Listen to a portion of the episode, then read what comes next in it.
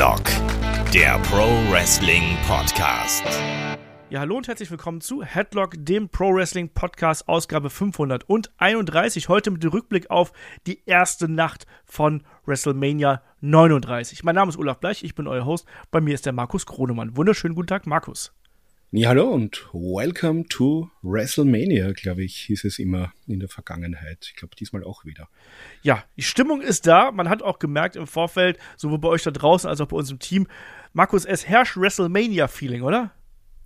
Absolut, also äh, war eine super Show und ja, also man hat ja gemerkt, man, die, die Leute sind heiß drauf, äh, auch, wir merken sie auch bei unseren Hörerinnen und Hörern, auch am Discord und so, also die, die Leute haben Bock drauf, die Leute machen Stimmung erstmal die Frage natürlich, weil du warst ja auch derjenige, du warst ja so äh, fleißig und hast dir unter anderem so einen Streamplan und Showplan äh, aufgestellt äh, und hast uns das rumgeschickt, damit wir auch alle wissen, wann welche Shows laufen. Ähm, was hast du dir bis jetzt noch angeschaut? Weil WrestleMania ist ja nicht nur WrestleMania an sich, sondern da gibt es ja noch viel, viel mehr drumherum. Ja, tatsächlich weniger, als ich bisher wollte. Also ich habe gesehen äh, The Ring of Honor Show, ich habe gesehen die NXT Show, ich habe gesehen Bloodsport vom GCW Wochenende. Ich glaube, ich habe zwei so GCW-Shows, äh, die, die allererste. Und ich glaube, vorgestern, äh, die habe ich so nebenbei mitlaufen lassen. Ähm, ich habe ich hab noch ein bisschen Nachhol, ich habe ein bisschen was von der Hall of Fame auch gesehen. Ähm, ich möchte aber auf jeden Fall mir noch die, die Impact New Japan Show anschauen. Ich muss mir noch die, die WrestleCon Super Show ansehen. Ähm, die äh, Joey Janella Spring Break habe ich auch die Ergebnisse gelesen, die, die klang auch sehr gut. Also ich habe das Zeugs jetzt alles, sage ich mal, auf, auf Stream rumliegen und muss jetzt die Zeit finden, in der Woche äh, zumindest mir so ein bisschen die, die Gusto-Stückchen äh, rauszupicken. Aber das, was ich bisher gesehen habe, also auch Ring of Honor Show, die werden wir noch äh, bisschen später reviewen, die war ausgezeichnet. NXT hat mir auch ganz gut gefallen gestern. Also im Moment äh, auf jeden Fall eine, eine tolle Zeit, um Wrestling-Fan zu sein und auch da ein bisschen so in die in die ganze Wrestling-Welt hineinzuschnuppern. Ja, bei mir, ich habe es ja schon angesprochen, war es ein bisschen weniger. Ich bin momentan äh, beruflich sehr eingespannt, deswegen kommt ja auch die Review erst am äh, ja, Dienstag zu hier zu WrestleMania Tag 2 und nicht so wie sonst am Montag, weil ich einfach tagsüber keine Zeit gehabt habe unter der Woche.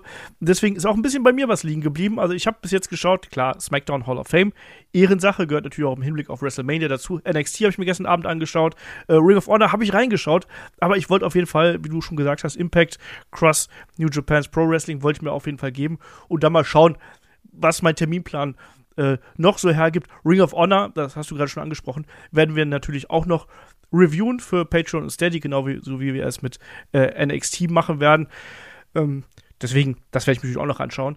Da habe ich auch Lust drauf. Ich habe gestern Abend stand ich vor der Wahl Ring of Honor, NXT, Ring of Honor, NXT und dann weil meine Freundin zwangsweise mitgeschaut hat, habe ich gesagt, komm, NXT, sie kennt Ilya Dragunov und so, da ist sie dann schon mal vielleicht äh, ein bisschen freudiger als ein Johnny Gargano-Fan. Dann haben wir gesagt, komm, schauen wir NXT, hat dann gepasst. Nee, und damit würde ich sagen, steigen wir dann auch gleich ein. WrestleMania 39. Erstmal ein Dankeschön an alle da draußen, die so fleißig bei uns bei Instagram vorbeischauen, liken, kommentieren. Da ist ja richtig was los. Der Kai, der wie sagt man das? Der Instagramt sich ja gerade die Finger wund und schickt euch da Fotos in den Stories und kommentiert und macht und tut. Also äh, schön, dass das so gut bei euch ankommt. Wir haben auch gemerkt, dass da wirklich ein reger Zulauf äh, entstanden ist. Also wir haben die 1000, haben wir jetzt inzwischen locker geknackt. Ich glaube, wir sind auf dem Weg zu den 1100 äh, Followern da inzwischen. Dankeschön auf jeden Fall, dass ihr da so mit dabei seid und auch so ja, schöne Nachrichten einfach schickt. Also ich habe das Gefühl, ihr habt da alle Spaß dran, was der Kai macht.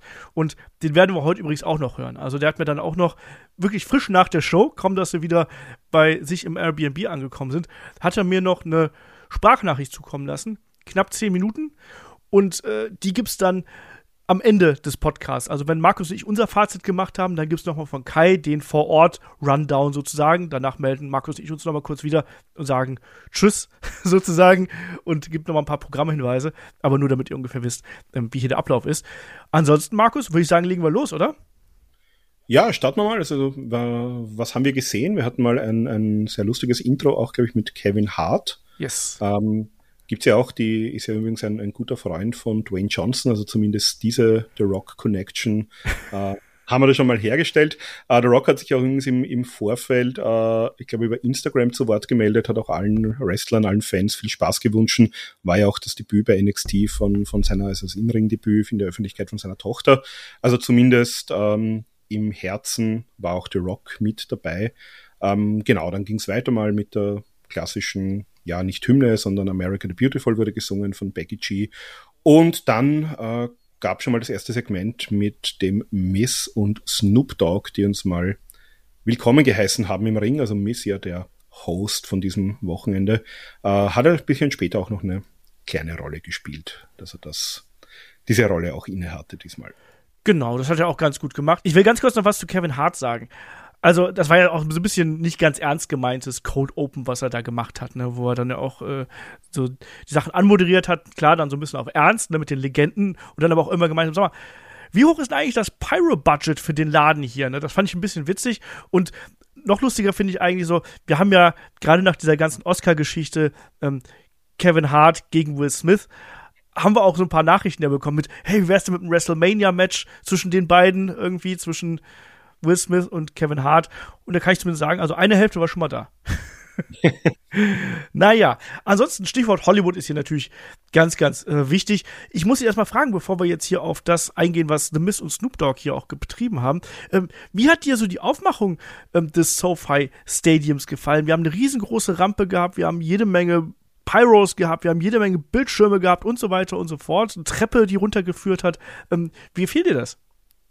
Ja, es hat mir sehr gut gefallen. Treppe hat auch ein bisschen so an die, an die Oscar-Verleihung und roten Teppich und so erinnert.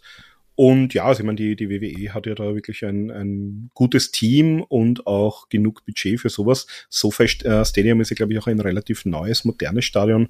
Da kannst du natürlich auch sehr viel mehr mit der Technik machen oder ist vielleicht, vielleicht auch schon ein bisschen mehr vor Ort als äh, teilweise, wir haben ja WrestleMania auch schon in, ich glaube, Orlando war das damals, das war ein uraltes Stadion, was auch äh, Leute, die vor Ort waren, gemeint haben, dass das auch von der ganzen Infrastruktur her ziemlich furchtbar war. Aber SoFi ist, glaube ich, sehr neu, sehr modern und das hat man auf jeden Fall auch gesehen, hat mir auch sehr gut gefallen wie man das Ganze auch präsentiert hat. Ja, ich mochte das auch. Also ich fand diese, ich mag ja auch diese große Rampe, die dann da äh, zum Ring führt, also dass die Wrestlerinnen und Wrestler da wirklich auch Zeit haben, quasi dich nochmal dem Publikum zu präsentieren. Ich fand auch diese Stufen cool, weil die ja auch nochmal separat mit quasi Filmen bespielt werden konnten. Und zum Beispiel bei Real Ripley fand ich das ganz geil mit diesen Ketten, die da so auf den Stufen geschwungen sind. Hat mir echt gut gefallen und Pyro-mäßig, ey, ich bin so gespannt, was die morgen dabei Cody in die Luft ballern. Also crazy. Crazy, crazy, crazy. Ähm, naja, ansonsten, du hast gesagt, The Miss Snoop Dogg machen hier den Aufgalopp, zählen dann auch nochmal die ähm, Matches auf, als dann auf Champions zu sprechen kommt, vorher so ein bisschen spaßeshalber, wo Miss dann sagt, ja, wir haben ja viel gemeinsam und zählt dann so ein bisschen die Erfolge auf von beiden. Naja, äh, also er bietet sich immer wieder an, wie er das halt immer so in einer wieseligen Art macht. Aber ähm, wir kommen gleich zum ersten Match. Das erste Match war nämlich der Kampf um die WWE US Championship zwischen dem amtierenden Titelträger Austin Theory und John Cena. Austin Theory mit einem großen Entrance und ja, John Cena hier als der Rekordhalter der Make-A-Wish Foundation, auch gleich mit den Kids auf der Bühne. Da ist mir auch so ein bisschen das Herz aufgegangen, Markus. Ich weiß nicht, wie es dir da ging, oder? Also für die Kinder, das ist doch super geil. Das ist doch ein Moment, den vergessen die nie in ihrem Leben und die bekommen das einfach so mit und das ist doch super cool. Ja, also das ist, also da muss man generell auch sagen, äh, man kann ja auch Wrestling und Wrestler und, und alles kritisieren, auch die WWE natürlich sehr stark kritisieren, aber was die in den vergangenen, ich glaube, das ist ja schon eine über 40-jährige Partnerschaft auch mit der Make-A-Wish Foundation gemacht haben und wie du gesagt hast, also John Cena, äh, natürlich Make-A-Wish und der macht ja auch äh, sehr, sehr viel mehr, auch im Charity-Bereich, was man auch gar nicht so, so mitbekommt, was auch gar nicht möchte, dass das an die große Glocke gehängt wird. Also das äh, muss man immer wieder schon äh, sehr hochhalten, was da gemacht wird. Und ja, für die Kids ist das natürlich äh, super, hat dann auch mit allen äh, jeden noch persönlich begrüßt, abgeklatscht. Also das war auf jeden Fall so der, der John Cena, wie man ihn kennt und mag, äh, was ein bisschen ungewohnt war, was mich auch ein bisschen abgelenkt hat vom Match, ist sein äh, schütter werdendes Haar am Hinterkopf. das, hat, das hat mich immer ein bisschen irritiert, einfach wenn man merkt, okay, auch der, der John Cena wird nicht jünger. Ähm, ja, ansonsten, also ich muss sagen, das war für das, was es war, schon gut. War für mich, muss ich auch sagen, das schwächste Match eigentlich auf der Card. Und es war halt ein typisches John Cena-Match. Also ähm, Austin Theory hat am Anfang auch mal ziemlich viel äh, austeilen dürfen, hat auch ganz gut ausgesehen. Aber das war für mich echt das Match, das, das war halt da. Da hatten wir irgendwie den großen John Cena-Moment. Ähm, die, die Leute waren heiß drauf, also das, ähm, die, die Crowd-Reactions waren gut. Aber das Match selbst, muss ich sagen, hat mich jetzt noch nicht unglaublich vom Hocker gerissen. Weiß nicht, wie es dir gegangen ist. Nee, also mir ging es ganz genauso. Also ich finde, das war gar nicht mal so das typische John Cena-Match. Ich finde, das ist jetzt so ein, so ein ähm, Veteran-John Cena-Match. Dann vielleicht schon eher, ne? weil er ja schon äh, sehr stark auch in die Defensive gedrückt worden ist. Gerade auch, weil Austin Theory ja wirklich jede Chance genutzt hat, um zu betrügen. Das fängt ja schon am Anfang an, wo ihm da ins Ohr beißt und kaum, dass dann John Cena zum Ref geht und sagt, ey, der hat mir hier ins Ohr gebissen, in bester Evander Holyfield Mike Tyson Manier. Dann wird er von hinten attackiert, wird dann gesuplext und so weiter und so fort, kassiert dann auch die klassischen Aktionen von dem Theory hier mit dem Rolling Blockbuster, Rolling Shotgun Dropkick und so. Ähm, und dann kaum, dass John Cena wieder versucht zurückzukommen, dann beißt ja äh, Theory ihm wieder in die Hand, nämlich beim STF zum Beispiel. Und das haben wir ja immer wieder. Also ich finde, was ich hier sehr gerne mag, ist halt eben diese Tatsache, Theory verkauft diesen Heel-Charakter einfach sehr, sehr gut. Und John Cena passt da total gut rein, dass er sozusagen jetzt hier diese ähm, Veteranenrolle übernimmt, an der sich dann Austin Theory abarbeiten kann. Das hat für mich total gut gepasst. Mich erinnert ähm, John Cena inzwischen so vom, vom Körperbau her, man muss ja sagen, der ist ja nicht mehr so im Training, wie er das früher mal gewesen ist. Das sieht man ja auch. Ne? Und er ist, ich glaube, er ist auch nicht mehr so oft unter der Höhensonne, wie er es früher mal gewesen ist. Ähm, ne, kein, kein Bodyshaming oder so, der wird auch nicht jünger und so, der hat viele Verpflichtungen, absolut klar. Ähm, ich finde, der sieht inzwischen so ein bisschen aus wie der, wie, wie, wie der Rocky in späteren Filmen. Also, das, das meine ich absolut äh, mit ganz viel Respekt, ähm, weil A, liebe ich die Rocky-Filme, ich liebe auch Sylvester Stallone, aber das passt auch, finde ich, ganz gut dazu und das passt auch ganz gut zu der, zu der Geschichte, die hier erzählt worden ist. Ähm, ja, Markus, letztlich ist es ja dann auch die Schurkerei von dem Austin Theory, die dann letztlich dafür sorgt, dass John Cena hier äh, durchkommt, oder? Äh, dass John Cena hier verliert, so meine ich das. Genau, also wir bekommen am Schluss dann eigentlich so das, das typische oder bekannte John Cena Finish, also mit dem äh, Five, also mit dem Suplex zuerst, mit dem Five Knuckle Shuffle ähm, und dann hätte er eigentlich zum äh, EE angesetzt. Da hat Theory dann ins Seil gegriffen, hat sozusagen mit den Füßen auch den, den Ringrichter, äh, ja eigentlich fast absichtlich kann man sagen, weggekickt und äh, Cena dann mit dem STF, da tappt er dann auch sofort aus. Cena glaubt, hurra, ich habe gewonnen merkt aber dann, okay, der Referee ist gar nicht da, bekommt dann äh, einen Low Blow und äh, den A-Town Down, heißt glaube ich der Finisher. Genau. Ähm, ja, hat, hat mich fast ein bisschen gewundert, also wenn man den, den Super John Cena von früher da im, im Kopf noch hat, der aus äh, 15 F5s und so weiter ausgekickt hat bei den Matches. Jetzt eigentlich nach einem Finisher besiegt. Ich meine, passt natürlich zur Geschichte. Low Blow gab's vorher. Ähm, aber ich hätte mir zumindest einen Kickout hätte ich mir eigentlich erwartet gehabt hat mich ein bisschen überrascht, dass es dann doch so schnell zu Ende gegangen ist. Ging mir ganz genauso. Also überraschend klarer Sieg. Klar, war unfair und so, muss man jetzt nicht drüber reden, aber trotzdem sehr, sehr klar und deutlich. Auch in der Matchabfolge hat John Cena höchstens Hope-Spots immer, immer mal wieder bekommen. Und ähm, klar, dann am Ende natürlich sein klassisches Comeback, was wir dann eben gesehen haben und dann mit dem, was du gerade beschrieben hast aber dann doch eben eine sehr deutliche Niederlage, wie ich finde. Und auch in einem nicht besonders langen Match, das darf man ja auch nicht vergessen. Das war jetzt kein ähm, 20 Minuten Klassiker, sondern das waren gerade mal laut Wikipedia 11 Minuten 20. Also kein, also es, es, war jetzt kein Klassiker, den die beiden hier runtergerissen haben. Ähm, war es denn für dich ein guter Opener, Markus?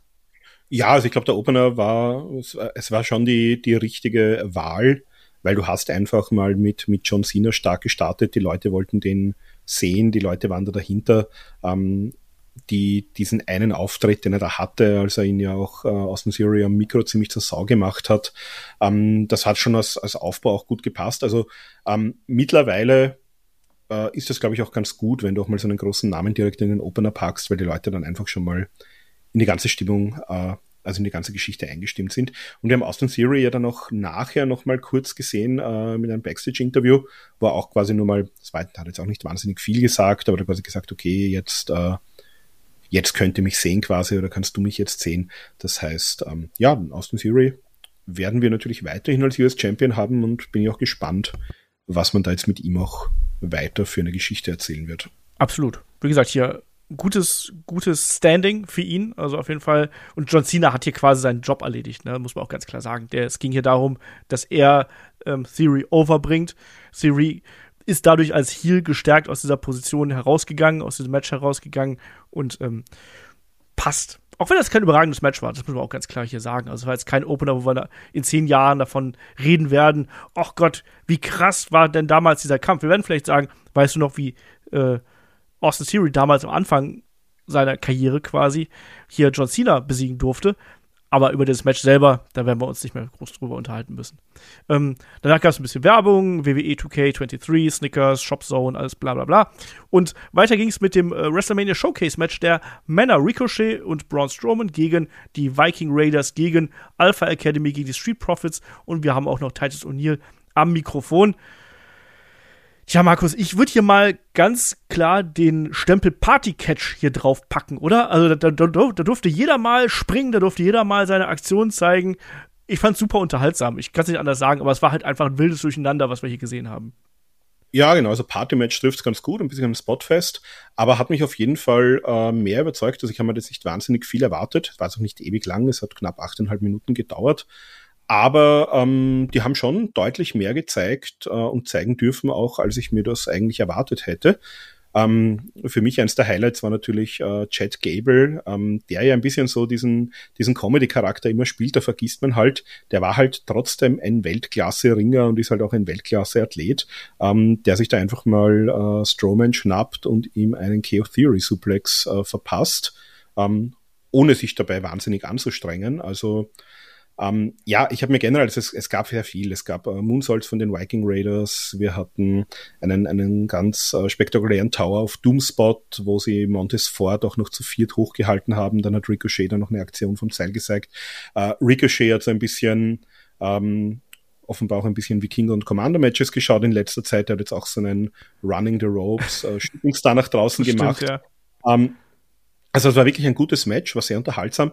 Ich habe mir, äh, ich sage jetzt mal vielleicht mit Ausnahme von, von Strowman und vielleicht Otis, ähm, habe ich mir das angeschaut und habe gedacht, ich glaube allerdings, alle, ich meine, ich, und, und ich finde gut, dass diese Leute alle bei der WWE unter Vertrag sind und dort ihr Geld bekommen und, und auf dieser Bühne sind. Aber ich habe mir das Match angeschaut und mir gedacht, ich würde alle von denen eigentlich lieber an diesem Wochenende auf irgendwelchen kleineren Indie-Shows sehen und jeden von denen irgendwie ein 15-20-Minuten-Match äh, gerne geben, ähm, weil die alle gut genug sind. Und ja, ja es war ein Showcase-Match, man, man wollte die auch äh, entsprechend präsentieren. Aber das sind für mich alles eigentlich Leute, von denen ich, wie gesagt, mit Ausnahme von Strowman, von dem muss ich nicht mehr sehen, als ich es eh schon tue.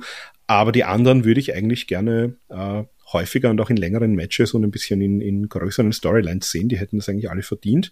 Ähm, war aber eigentlich ein sehr schönes, unterhaltsames Match. Es hat auf jeden Fall die, die Leute abgeholt und hat, glaube ich, auch live für gute Stimmung gesorgt. Genau, vielleicht noch ein paar bemerkenswerte Aktionen. Du hast gerade schon die, die Chaos Theory hier angesprochen, diesen Rolling äh, Jump Suplex. Das sieht natürlich super beeindruckend aus, gerade von so einem kleineren Mann wie Chad Gable gegen Braun Strowman. Ich fand es auch bemerkenswert, dass ähm, die Viking Raiders so eine Phase gehabt haben, wo sie einfach mit Double Team Aktionen alles weggebügelt haben, was ihnen da vor die Flinte gekommen ist. Unter anderem mit dem äh, Ragnarok, glaube ich, gegen Ricochet war es.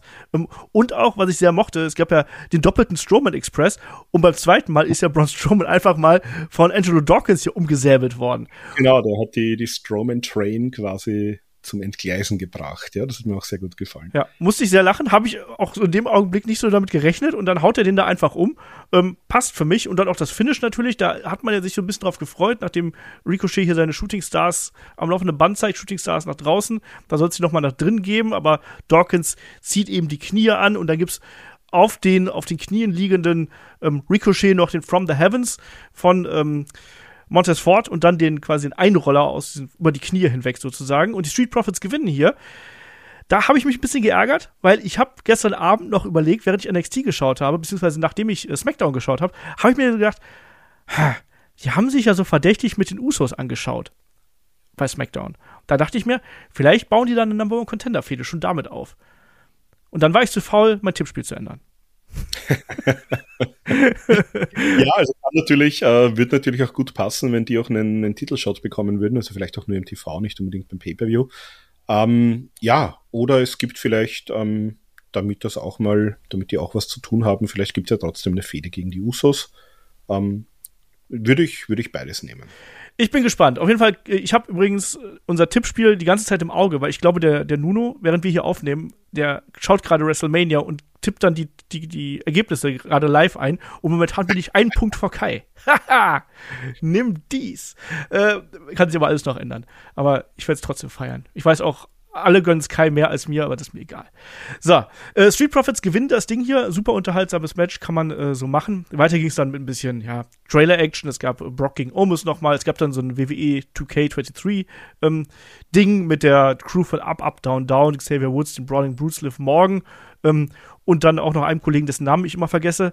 Ähm, ja, da wird so ein bisschen das Match zwischen Logan Paul und Seth Rollins nachgestellt. Gut, man muss auch das Spiel präsentieren. Bei so einer Gelegenheit, sage ich mal, haben die also einen Zusammenschnitt bekommen, haben das ein bisschen kommentiert. Warum auch und nicht? Das ist ja vielleicht nicht schlecht, wenn du den Leuten sagst, schau, du kannst doch als Logan Paul spielen, weil jeder, der den nicht mag, kann den dann mit Brock Lesnar verprügeln. Also warum nicht? Er kann dann erstmal die ganzen Stats runterregeln, wenn er es möchte, genau. ähm, ja, äh, nächstes Match ist dann nämlich auch Logan Paul gegen Seth Rollins und Markus, wenn wir bei WrestleMania sind, dann brauchen wir natürlich auch Special Entrances und zwar auch Logan Pauls Geburtstag und ja, der durfte dann hier einmal mit der Zipline fahren. Ich fand das irgendwie ein bisschen merkwürdig, weil er halt nicht wie Shawn Michaels damals so irgendwo runtergefahren ist, sondern erstmal auf die Bühne kam und dann ist er da hochge hochgezogen worden. Es hatte für mich sowas von, von Kindervergnügungspark, ich weiß es nicht. Ja, also ich muss ja sagen, ich bin seit, seit On Hard 1999 kein großer Fan mehr davon, Wrestler und, und andere irgendwo an Seilen aufzuhängen und irgendwelche Stunts zu machen. Also man wird sicher daraus gelernt haben und der war sicher auch gesichert, äh, hoffentlich besser. Ja, war jetzt zwei, konntest ja sehen, dass der an zwei, an zwei Seilen so, so hing. War, war, nein, war natürlich ein netter WrestleMania-Entrance. Ähm, ja, äh, war, wie gesagt, war, war nicht Shawn Michaels 1996, das stimmt. Und ja. ich muss dich aber auch noch fragen, also erstmal, dann, dann haben wir noch das, das Prime Energy Drink Maskottchen gehabt. Wunderschön, oder? Ja, also ich habe mir gedacht, schau, der hat eine Flasche dabei. Das ist ja cool. ähm, ja, also ich dachte, ich, ich habe das auch im Nachgang, also mir sagt jetzt, mir hat jetzt bisher Prime äh, nicht viel gesagt im Zusammenhang mit Getränken.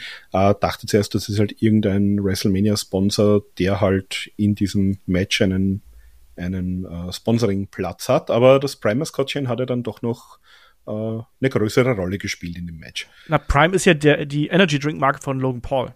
Genau, das habe ich dann im Nachgang, als ich es, äh, habe ich das dann auch erfahren, aber zu dem Zeitpunkt äh, war mir das absolut nicht bewusst, aber äh, mir war auch nicht bewusst, wir kommen ja gleich dazu, wer in dem Kostüm gesteckt hat. Auch den kannte ich bis dato nicht.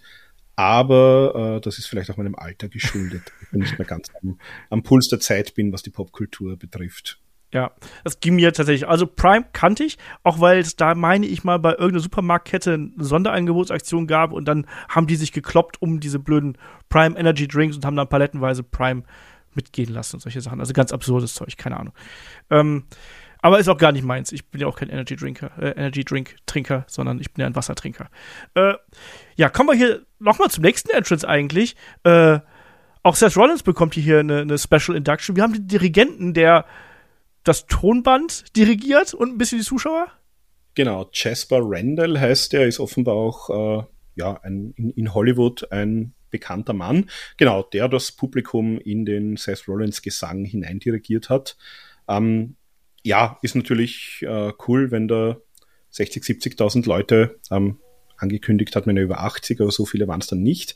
Äh, wenn die das Lied mitsingen, dann ist es natürlich ziemlich cool. Also kommt natürlich vor allem live äh, wahrscheinlich sehr gut rüber. Äh, generell, ich muss mich jetzt mal ganz kurz auslassen. Ich bin gerade kein großer Freund der, der aktuellen WWE-Musiken. Also ich finde, da hat man äh, auch gegenüber den, den CFF, äh, CFOS-Leuten die es ja zuvor gab, einen Rückschritt gemacht. Also die meisten Themes, die mir da jetzt so unterkommen, auch bei WrestleMania, die reißen mich nicht wahnsinnig mit, aber das Rollins-Team natürlich mit, den, mit dem großen Chor äh, kommt natürlich da schon sehr gut rüber. Ja, das geht mir ganz ähnlich. Ich finde, muss aber auch dazu sagen, äh, wir hatten auch noch viel schlimmere Phasen, was äh, so Themes angeht bei WWE. Also da sind wir schon wieder. Es ist nicht alles perfekt, aber es war schon noch, noch mal deutlich schlimmer.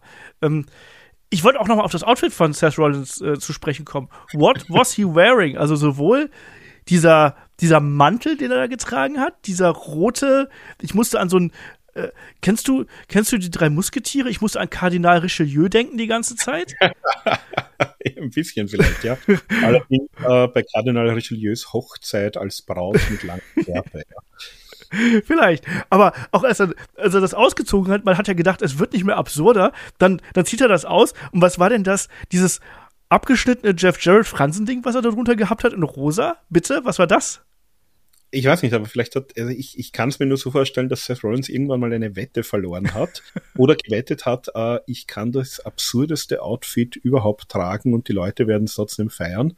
Äh, ich glaube, das ist gerade einfach Teil des Gimmicks, dass sich Absolut. der dass sich der im Vorfeld überlegt, wie, äh, was, wie, wie kann ich am meisten wie ein Vollidiot aussehen äh, und trotzdem ein super Match abliefern. Also ja, das, das ist offenbar gerade Teil des Seth Rollins Charakters. Ähm, war aber auf jeden Fall ja, sorgt für Gesprächsstoff und äh, hat natürlich interessant ausgesehen, das Ganze. Das ja. muss man schon sagen, ja. Ja, und äh, die beiden hier, da haben wir ja auch schon gesagt, das hat auch Potenzial zum Showstealer-Match. Es war auf jeden Fall der erste ganz, ganz große Höhepunkt, würde ich mal sagen, hier in der äh, Card.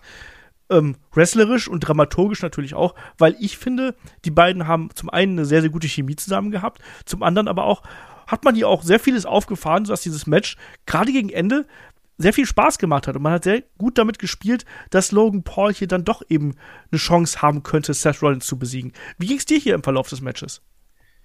Ja, also ich muss mal vorausschicken, es ist absolut absurd, wie gut und natürlich äh, ein Logan Paul im Ring ist. Also das das geht gegen jede Logik und sollte eigentlich nicht so sein. Also wenn ich mir anschaue, äh, Leute, die teilweise, und ich meine, der ist, der ist sehr athletisch, der hat, ja, aber der war nie ein Profisportler, der hat halt Sport betrieben von, von Kindesbeinen an.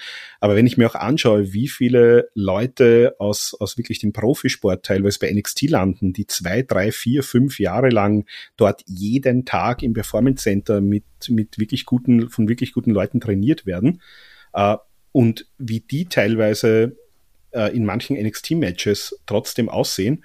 Und ein Logan Paul, der das mehr oder weniger nebenbei macht, das war jetzt, glaube ich, sein drittes oder viertes Match vor Publikum. Ähm, also selbst wenn der einen Privattrainer hat, äh, der ihm rund um die Uhr nichts anderes tut, und das glaube ich bei dem nicht, dass der rund um die Uhr nur für Wrestling trainiert, äh, es ist absurd, wie gut der ist, nicht nur von der Ausführung der Moves, sondern auch von dem ganzen, wie er sich im Ring bewegt. Das, das ist der ist wirklich ein Naturtalent, also den, den kann man, von dem kann man persönlich und von seinem Charakter halten, was man will. Aber ich muss das wirklich mal sagen, das ist extrem beeindruckend, wie gut und flüssig und natürlich der im Ring und im Match agiert. Und ja, von den also man hat ja auch gesehen, er hat zum Beispiel den, den Buckshot Lariat äh, gezeigt, den, den auch von Hangman Page den hat man hier den, den Maverick Lariat genannt. Und wenn man äh, alleine denkt, ich meine, gut, der CM Punk ist jetzt nicht der, der sportlichste und athletischste Wrestler aller Zeiten, aber wie es jemanden mit der Ringerfahrung von dem CM Punk auf die Fresse gelegt hat bei diesem Move, äh, und der Logan Paul springt den einfach, als wäre es nichts. Und das, äh, ja, das muss man schon auch anerkennen, wie gut der war. Das muss ich mal vorausschicken. Ja, vollkommen richtig. Kleine Korrektur, es war sein drittes Einzelmatch, ähm, plus ein, äh, beim Royal Rumble war er natürlich dabei und eben das Tag-Match, also quasi sein, sein fünftes aktives Match, was er hier bestritten hat, wenn man alle äh, zusammen zählt. Ähm, nein, äh, bin ich ja komplett bei dir. Ne? Das sagen wir, glaube ich, auch einfach immer wieder und das wird ja selbst im Kommentar immer wieder totgeritten. Und was ich aber auch so, so schön finde, also A, als, als Heel kommt da bedeutend besser rüber als das Babyface, haben wir schon mal gesagt. Ja, das ist auch, das ist auch seine Rolle. Das, da braucht man gar nicht diskutieren. Sympathieträger wieder keiner mehr wahrscheinlich in diesem Leben. Nö, muss er auch nicht werden. Aber was ich sagen wollte, ich finde, dass der auch die, die, die Psychologie halt eben super gut versteht. Ne? Der versteht es, die Leute aufzubringen. Der versteht es dann eben auch, Aktionen groß aussehen zu lassen. Du, du hast gerade diese Lariat äh, angesprochen. Danach hat ja Logan Paul auch so ein bisschen das Kommando übernommen. Vorher gab es ja auch dieses ähm, ich schmeiß den Seth Rollins mal raus und erinnere ihn dran, was beim Rumble passiert ist. Mochte ich. Und dann gab es ja auch diese Körperschläge zum Beispiel, wo der ja auch wirklich dann groß ausholt, die, die Aktion groß aussehen lässt. Das ist was, das macht er richtig gut. Er lässt sich auch Zeit hin und wieder mal zwischen den Aktionen. Das ist nicht aneinandergereiht, sondern es ist wirklich so, dass der auch diese Momente sucht, wo der mit der Crowd interagiert und nicht nur hektisch von einem Spot zum nächsten sich hangelt. Ne? Und klar hat der seine schnellen Aktionen, sehen wir dann auch. Dann diesen Springboard Crossbody und den Moonsault hinterher, dann den ähm, Leg Sweep diesen Octopus Stretch am Boden. Ne? Aber äh, ich finde, das macht er schon ähm, echt gut. Und klar, der post natürlich auch gern mit seiner Athletik. Ne? Diesen ähm, Sprung äh, auf das Top Rope für den Moonsault, das sieht halt einfach beeindruckend aus, oder Markus? Ja, also das habe ich da, da habe ich auch zweimal hinschauen müssen, so ein, so ein Boxjump Moonsault aus dem Stand aufs Top Rope und einen Moonsault gesprungen. Das erwarte ich mir normalerweise so von einem von einem äh, Lucha Match von Leuten, die das schon richtig lange machen. Also ja, genau, mit diesen Körperschlägen, da hat man noch im Kommentar ein bisschen erwähnt, da hat er ja offenbar irgendwie eine, eine OP gehabt, da hat er eine Schraube äh, drin, also ähnlich wie früher bei Lex Luger, wo man ja auch gesagt hat, die, die Stahlplatte im Unterarm ist sozusagen als, als Waffe zu klassifizieren. Ähm, genau, hat dann, äh, ja, hat Rollins dann auch sozusagen mal kurz niedergeschlagen.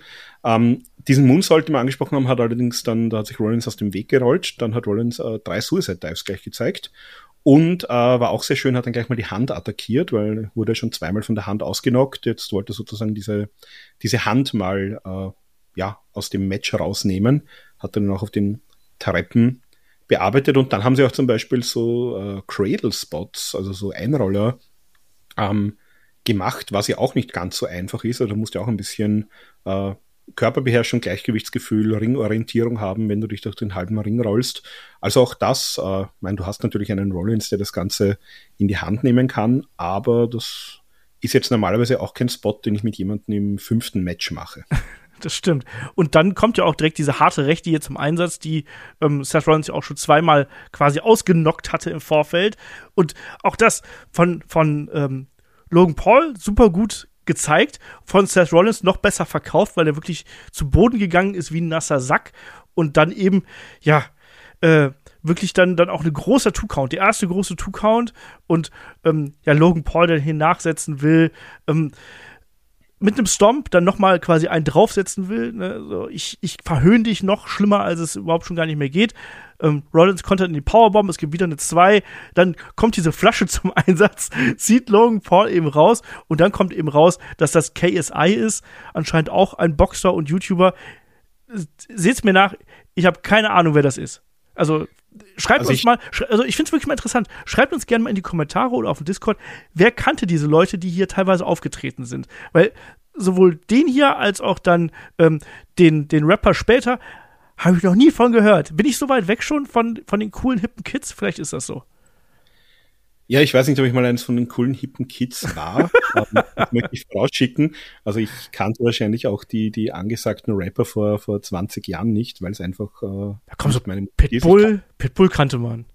Ja, vom Namen her, aber so. ich, ich, kannt, ich kannte eher so die, die Leute aus der, aus der Metal- und Hardcore-Szene und die, die, die alten Rock-Opas, die, äh, mit denen konnte ich noch was anfangen. Also als äh, einen Lemmy von Motorhead, den hast du mir nicht vorstellen müssen, den, den habe ich gekannt. Ähm, nein, aber das ist schon gut. Also ähm, ich habe das dann recherchiert. Also dieser KSI ist offenbar jemand, auch ein, ein äh, YouTuber aus England, der auch äh, zwei so Celebrity-YouTuber Box-Matches gegen äh, Logan Paul hatte. Und mittlerweile sind die Geschäftspartner halt auch für diesen Prime Energy Drink. Also da hat er sich sozusagen mal äh, entmaskiert. Er, er auf den ersten Blick kurz hingeschaut und hat mir gedacht, warum steckt ein R-Truth in der Flasche? ja, Aber äh, sie haben es dann, also das war jetzt gar nicht abwertend gemeint, sondern der sah ihm irgendwie halt auf den ersten Blick ähnlich, auch so mit dem Gesichtsausdruck, den er hatte. Ähm, ja, nein, sie haben es dann äh, kurz aufgeklärt, wer das ist. Und genau, der hat Paul immer rausgezogen. Ähm, Logan Paul hat Rollins dann auch gleich mal gegen den Ringpfosten geworfen und hat ihn auf den, äh, ich glaube, spanischen äh, Announcer-Tisch gezogen äh, und wollte dann auch so seinen Splash zeigen, also ähnlich wie es auch im Match gegen Roman Reigns ja gemacht hat.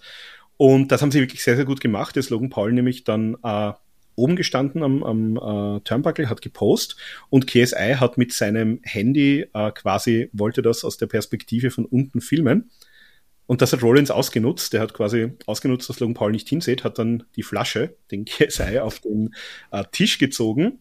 Äh, ziemlich genau in der Sekunde, in der Paul auch weggesprungen ist. Das heißt, er hat sozusagen seinen eigenen Kompagnon dann durch den Tisch äh, buxiert. Das war, und muss man auch sagen, also äh, nicht jeder YouTuber, der wahrscheinlich auch ein bisschen Geld auf der hohen Kante hat, äh, lässt sich gerne durch einen Tisch werfen, also doch trotzdem Respekt dafür, dass man diesen Spot mitnimmt.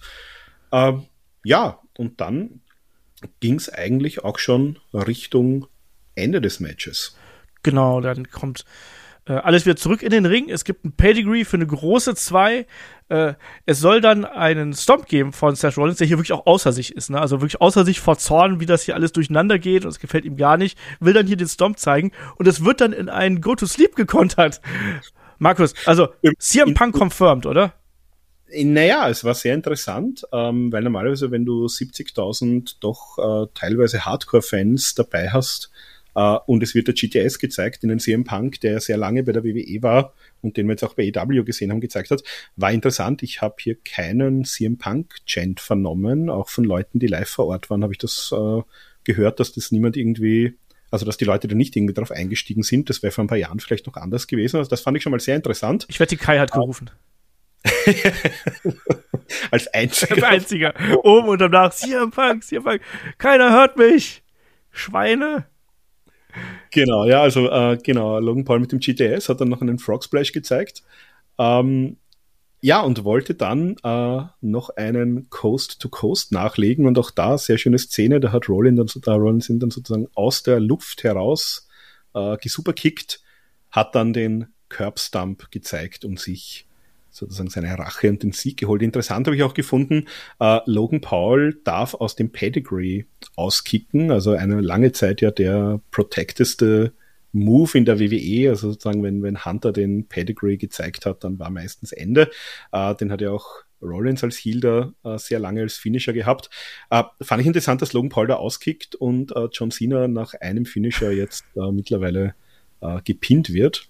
Also auch das äh, schöne Geschichte, aber nein, war ein auf jeden Fall, also für, für einen, sage ich mal, einen Nicht-Wrestler sowieso ein hervorragendes Match, aber auch als normales Match hat mir das sehr gut gefallen. Und ja, war, war sehr solide und Rollins hat dann natürlich auch seinen äh, großen Auftritt auch bekommen. Macht natürlich auch Sinn. Also gab ja auch im Vorfeld jetzt die Meldung, ähm, die WWE hat zwar damals gesagt, einen mehrjährigen Vertrag unterschrieben letztes Jahr. Äh, Logan Paul hat aber selbst angeblich gesagt, dass bei WrestleMania sein Vertrag heuer ausläuft. Also wird auch spannend sein, ob wir den und wann wir den nochmal sehen werden. Ah, ich glaube, für den wird man genug Geld auf den Tisch legen, dass man den nochmal holt. Glaube bin ich mir sehr sicher. Das, das, wird das Problem sein, aber es ist die, diese Vertrags, die Kommunikation rund um den Vertrag habe ich interessant gefunden. Das stimmt, das stimmt. Äh, übrigens, bei diesem äh, Nearfall von Logan Paul nach dem Frog Splash, da haben sie mich gehabt, ne? Da habe ich kurz auf mein Tippspiel geschaut und habe gedacht, ach du Kacke, jetzt ist alles vorbei. also, weil da, da habe ich, da, da war ich wirklich drin. Und das, ich finde, das war echt ein äh, richtig, richtig gutes Match. Hat mir sehr, sehr gut gefallen. Ähm, Danach weiter ein paar Trailer, neue äh, Biography-Sendungen, dann über Dusty Rhodes zum Beispiel, Snickers und dann geht's weiter mit dem Six-Women-Tag-Match mit auf der einen Seite Becky Lynch, Trish Stratus und Lita. Was war das eigentlich für eine Comic-Anspielung, die wir hier gesehen haben, Markus? Sind wir als zweites reingekommen? Ich habe es ein bisschen doof äh, durchgezählt hier, aber ich wollte darüber zuerst reden. Was ist mit dieser, dieser Comic-Geschichte, die wir hier gehabt haben und mit diesem Regeneffekt? War das verstehe ich das auch wieder nicht. Ich habe so ein bisschen an mich an Sin City erinnert gefühlt. Ja, das war auch, also da sind wir, wir sind, wir, man merkt, wir sind ähnlich alt und ähnlich äh, kulturell sozialisiert worden. Also ich habe mir auch gedacht, hm, okay, Sin City. Ähm, nein, also ich habe es auch nicht verstanden, was das war. Vielleicht wollten wir einfach nur irgendwie ein cooles Comic machen. Aber es passte nicht zu den Entrances. Weißt du, hast du dieses, dieses Grau und Regen und Schwarz-Weiß und dann kommt Dieter rein so, yeah, hier, ihr da drüben und ihr da. Und das passt doch gar nicht dazu keine Ahnung, vielleicht kann uns da irgendjemand äh, mehr dazu sagen. Also ich habe es, wenn wenn es eine Bedeutung hatte, dann habe ich es auch nicht verstanden. okay, okay, dann lassen wir das einfach so stehen. Ähm, natürlich die Gegnerinnen sind natürlich Damage Control, also äh, Bailey, Dakota Kai und Io Sky und ja, haben so ein bisschen so eine undankbare Position, wie ich finde, weil man hat schon gemerkt, so nach diesem vorherigen Match war die Crowd schon ganz gut dabei. Äh, insgesamt ein Match, was, wie ich finde, ein bisschen gebraucht hat, bis es Fahrt aufgenommen hat dann wirklich Tempo drin gewesen ist. Ähm, Gerade ge gegen Mitte. Und dann hat man so, so ein kurzes Face-Up gehabt und plötzlich war das Ding vorbei. Ich fand das Ding vom, vom Pacing her ein bisschen merkwürdig. Ging dir das genauso? Ja, also ich bin da auch nicht so ganz reingekommen am Anfang und man, man hat halt auch gemerkt, also äh, Lita und Trish Stratus, vor allem Lita, äh, hat dann schon teilweise ein bisschen müde gewirkt, auch zwischendurch. Also ich meine, ist auch klar, äh, das war ein 15-Minuten-Match mit äh, ziemlich viel Action und wenn du da nicht regelmäßig trainierst und wir hören das ja auch immer wieder von, von Aktiven, also du kannst noch so sozusagen äh, deine Cardio und dein Training machen, ähm, das ist immer noch was anderes als Ring Shape und Ring Shape kriegst du eigentlich nur, wenn du regelmäßig im Ring stehst. Ähm, das muss man vielleicht noch dazu sagen. Ähm, ja, hatte, hatte durchaus seine, seine schönen Seiten auch das Match, aber hat mich jetzt nicht äh, total von den Socken gerissen, muss ich auch sagen. Also wir haben es ja dann gesehen am Anfang. Wir hatten auch eine längere Isolationsphase natürlich, wo, wo äh, Lita quasi dann auch ein bisschen äh, ja, verprügelt äh, worden ist. Man hat aber gerade auch in der Interaktion von Lita und gerade Io Sky in dieser einen Phase gemerkt, dass Io Sky, die ist ja da für sie gebumpt wie eine Bekloppte, muss man mal ganz klar sagen. Ne? Also sie hat sie da wirklich äh, sehr, sehr gut aussehen lassen. Aber Lita war eine ganze Zeit lang im Ring und ist dann auch längere Zeit isoliert worden, genauso wie Becky Lynch am Anfang. Ähm, am Ende gab es dann eben einen DDT, ähm, der Wechsel zu Trish Stratus, die würde ich jetzt mal schätzen, die kürzeste Zeit im Ring gewesen ist, oder? Ich habe das Gefühl gehabt, dass so. Ja, die, die war immer nur so, so für kurze Phasen da, genau. Ja, und, und, und Bailey, äh Quatsch, Bailey, Becky und ähm, Lita haben auf jeden Fall deutlich mehr Arbeit geleistet. Es gab dann, ja, was haben wir gehabt? Was natürlich eine schöne Idee gewesen ist, ähm, war diese Aktion draußen, als dann eben äh, es langsam so ein bisschen chaotischer geworden ist, dann saß dann eben äh, Dakota Kai auf dem, auf dem Turnbuckle draußen und dann haben eben die Babyfaces quasi Trish Stratus hochgeholfen, damit sie ihre klassische Handstand, Handstand äh, Headsetter zeigen konnte, damit Dakota Kai auf alle anderen Damage Control Member draufgeworfen werden konnte. Durchführung bisschen holprig, aber eine nette Idee. Also du hast schon gemerkt, die, die musste sich sehr weit nach unten renken, damit das irgendwie funktioniert. ähm, ja, und dann, wie gesagt, was mich so gestört hat, ähm, war dann noch nicht mal, dass es dann so, so durcheinander gegeben hat, weil man hat damit ganz gut gespielt und man hat auch gemerkt, dass gerade wenn Bailey und Becky im Ring gewesen ist, dann war der, der beste Fluss auch drin, da war das meiste Tempo drin und es gab ja dann auch mal einen ähm, schönen Nearfall nach einem Rose Plan zum Beispiel. Ähm, wir haben auch das Stratisfaction Bulldog natürlich gesehen.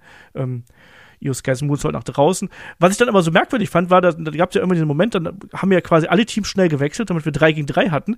Und da habe ich gedacht so, ach cool, jetzt kriegen wir noch mal so richtig zwei Minuten, drei Minuten Feuer. Aber stattdessen machen einfach Lita und Trish, machen hier Dakota und Io fertig, platt. Und dann gibt es ganz schnell den Manhandle Slam vom zweiten Seil gegen Bailey und das Ding ist hier gelaufen. Genau, also da hat jeder irgendwie noch so ihren, ihren Signature-Move gezeigt, haben einen Twist of Fate gesehen, genau. wir haben den Chick-Kick gesehen, wir haben noch den Moonsault von Leader gesehen, genau, und dann gab es den Manhandle Slam vom zweiten Seil und das war's. Wobei, ähm, das Match ging fast 15 Minuten, also so kurz war's nicht, aber das, ja, das Pacing war ein bisschen eigenartig, da bin ich ganz bei dir. Ja, deswegen, ähm, dass die Babyfaces hier gewinnen, äh, ist kein Wunder, dass sie dann wieder so dominant gewinnen. Gerade am Ende, diese Schlussphase fand ich zu dominant. Das haben wir aber schon diverse Male in diesen ähm, Paarungen mit Damage Control bemängelt. Fand ich ein bisschen schade. Match war okay, aber auch da jetzt nichts Herausragendes, würde ich mal sagen, oder? Ja, war, war, auch überraschend, weil wir hatten eigentlich bis auf äh, Austin Theory im ganzen Match, äh, auf der ganzen Karte eigentlich fast nur Babyfaces, also selbst dann später Rhea Ripley äh, ist er sehr gefeiert worden auch. Also ähm, hätte man auch gedacht, dass man vielleicht da das Ergebnis auch hätte umdrehen können in dem Match. Aber offenbar wollte man da diese Geschichte erzählen und wollte auch die, die Legenden sozusagen gewinnen lassen. Also äh, es wird Damage Control jetzt wahrscheinlich nicht langfristig schaden. Aber ja, war, war eine interessante Entscheidung auf jeden Fall. So, dann geht's weiter. Erstmal mit Trailer, Asuka gegen Bianca Belair kann man vernachlässigen, aber vor allem gab es danach natürlich das Match zwischen Dominic Mysterio und Rey Mysterio, Vater gegen Sohn, mit Bad Bunny am spanischsprachigen Kommentatorenpult ähm, zugegen. Und hier müssen wir auch über die Entrances sprechen, Markus. Also auf jeden Fall. Dominic hier, äh, der alte Knasti, wird von einem Gefangenentransport quasi ähm, quasi für, für WrestleMania Freigang bekommen, wenn ich das richtig interpretiere. ist aus dem Gefängnis mit Polizeieskorte in die Halle gebracht worden, im Polizeitransporter und ich warte jetzt noch drauf, dass er sich irgendwann mal eine Träne und das Auge äh, tätowieren lässt. da hatte er auch schon das JD für Judgment Day, glaube ich. Aber ich hatte, hat er nicht schon mal eine Träne drunter gehabt? Ich meine, er hat auch schon mal eine gehabt. Kann sein, ja. Aber das, das war jetzt noch so bei diesem Knast-Gimmick. Äh, oder, oder diesen, diesen Nails äh, Orangen Jumpsuit, den würde ich vielleicht auch noch gut finden. Das wäre auch nicht verkehrt. Aber stattdessen hat er ja, ich finde, ein, ein Outfit und Maske gewählt. Das war in Anlehnung an Halloween Havoc 97, war zumindest meine Assoziation. Ging dir das ah, genauso? Das kann tatsächlich sein, aber ich müsste mir jetzt das Outfit von damals noch anschauen. Also ich habe jetzt nicht aus dem Stegreif, ähm, hab, ich habe auch nicht so drauf geachtet, muss ich sagen. Die hat am Anfang eben ganz kurz aufgehabt, die Maske und ähm, Weg zum Ring dann, glaube ich, auch schon abgenommen wieder. Das war meine Assoziation auf jeden Fall. Ähm, dann natürlich schaut man zum Ring, da ist dann die Frau von Rey Mysterio, sitzt da, die äh, Schwester bzw. Tochter ist natürlich ebenfalls da, Alia, ähm, alle am Ring. Noch kein Mitglied vom Judgment Day da, also weder Damien Priest noch Rhea Ripley irgendwo zugegen. Und dann warten wir eben auf Rey Mysterio und der kommt dann hier eben mit einem Lowrider mit Snoop Dogg äh, in die Halle. Erst haben wir Musik von Snoop. Äh, und dann, äh, da, da habe ich wirklich fast ein Tränchen verdrücken müssen, als die Musik von äh, Eddie Guerrero losgegangen ist mit Allah Cheat als Stil. Fand ich ja, einen tollen Moment. Ja, also das war auch wirklich ein, ein Tribute an, an Eddie auch nochmal. Ähm, hat man ja auch gesehen, also da ähm, auch, auch Dominik hat ja ein paar äh, Moves von Raidern später ausgepackt. Also ich gehe auch fest davon aus, man hat ja mittlerweile auch, ähm, also äh, Vicky Guerrero hat ja auch schon verkündet, sie wird nicht länger bei, bei EW dann zu sehen sein. Da läuft der Vertrag auch aus, hat man, glaube ich, auch nahegelegt, ähm, dass sie quasi zu Hause bleiben kann. Ähm, die, wenn man diese Storyline weiterführt, die kann da auf jeden Fall sicher nochmal auch einen Mehrwert bringen, wenn man das irgendwann möchte, sobald die auch verfügbar ist. Warum nicht? Wir haben ja schon gesagt, also Chris und ich haben ja schon spekuliert, ne? Äh, parallel beziehungsweise analog zum Leitermatch damals vom SummerSlam, wo es ja um die Vormundschaft für, äh, Dom, äh, für Dominik damals ging. Ähm, jetzt vielleicht dann demnächst die, äh, die Scheidung von den Eltern. Ne, Scheidungspapiere, die über der. Genau, wird Vicky dann die, die Stiefmutter, die Adoptivmutter oder so. Vielleicht, ja, oder sowas geht auch. Die Adoptionspapiere hängen dann da oben drüber. Ah, das wäre schön. Ähm, Nee, aber Entrance habe ich, hab ich hier geliebt. Fand ich richtig gut. Ähm, Ray, ähm, Mella hat geschrieben Captain Falcon-Anspielung. Weiß ich nicht. Ist nicht mein, mein Na, ähm, er hat auch in der, in der Pressekonferenz nachher gesagt, dass er die Maske, der hat mir auch gesehen, die war sozusagen so rund um den Mund offen. Das war, die Maske war eine Hommage an den Great Mutter. Ach, okay. Okay. Na gut. Ähm, ich habe es auch nicht sofort erkannt, ich habe mir gedacht, die sieht irgendwie seltsam aus, die sieht irgendwie sonst an. Und, und ich habe mir gedacht, ich, ich habe noch so ein Zwischendurch gedacht, die habe ich doch kürzlich erst so in der Art gesehen. Und ja, das war die sozusagen die traditionelle oder die Great Mutter, Muttermaske der letzten Jahre. Ähm, der ist ja auch heuer in die Hall of Fame eingeführt worden.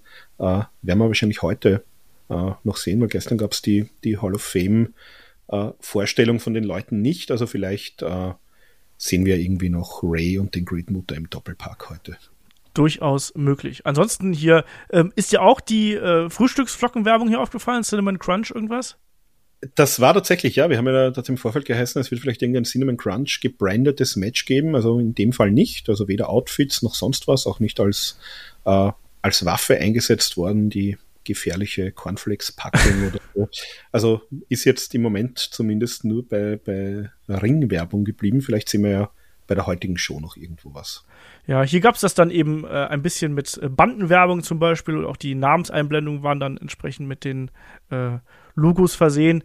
Die Bandenwerbung hat mich ein bisschen gestört, muss ich sagen, weil die halt, es sah eher so aus, wenn The New Day antreten äh, würde, als.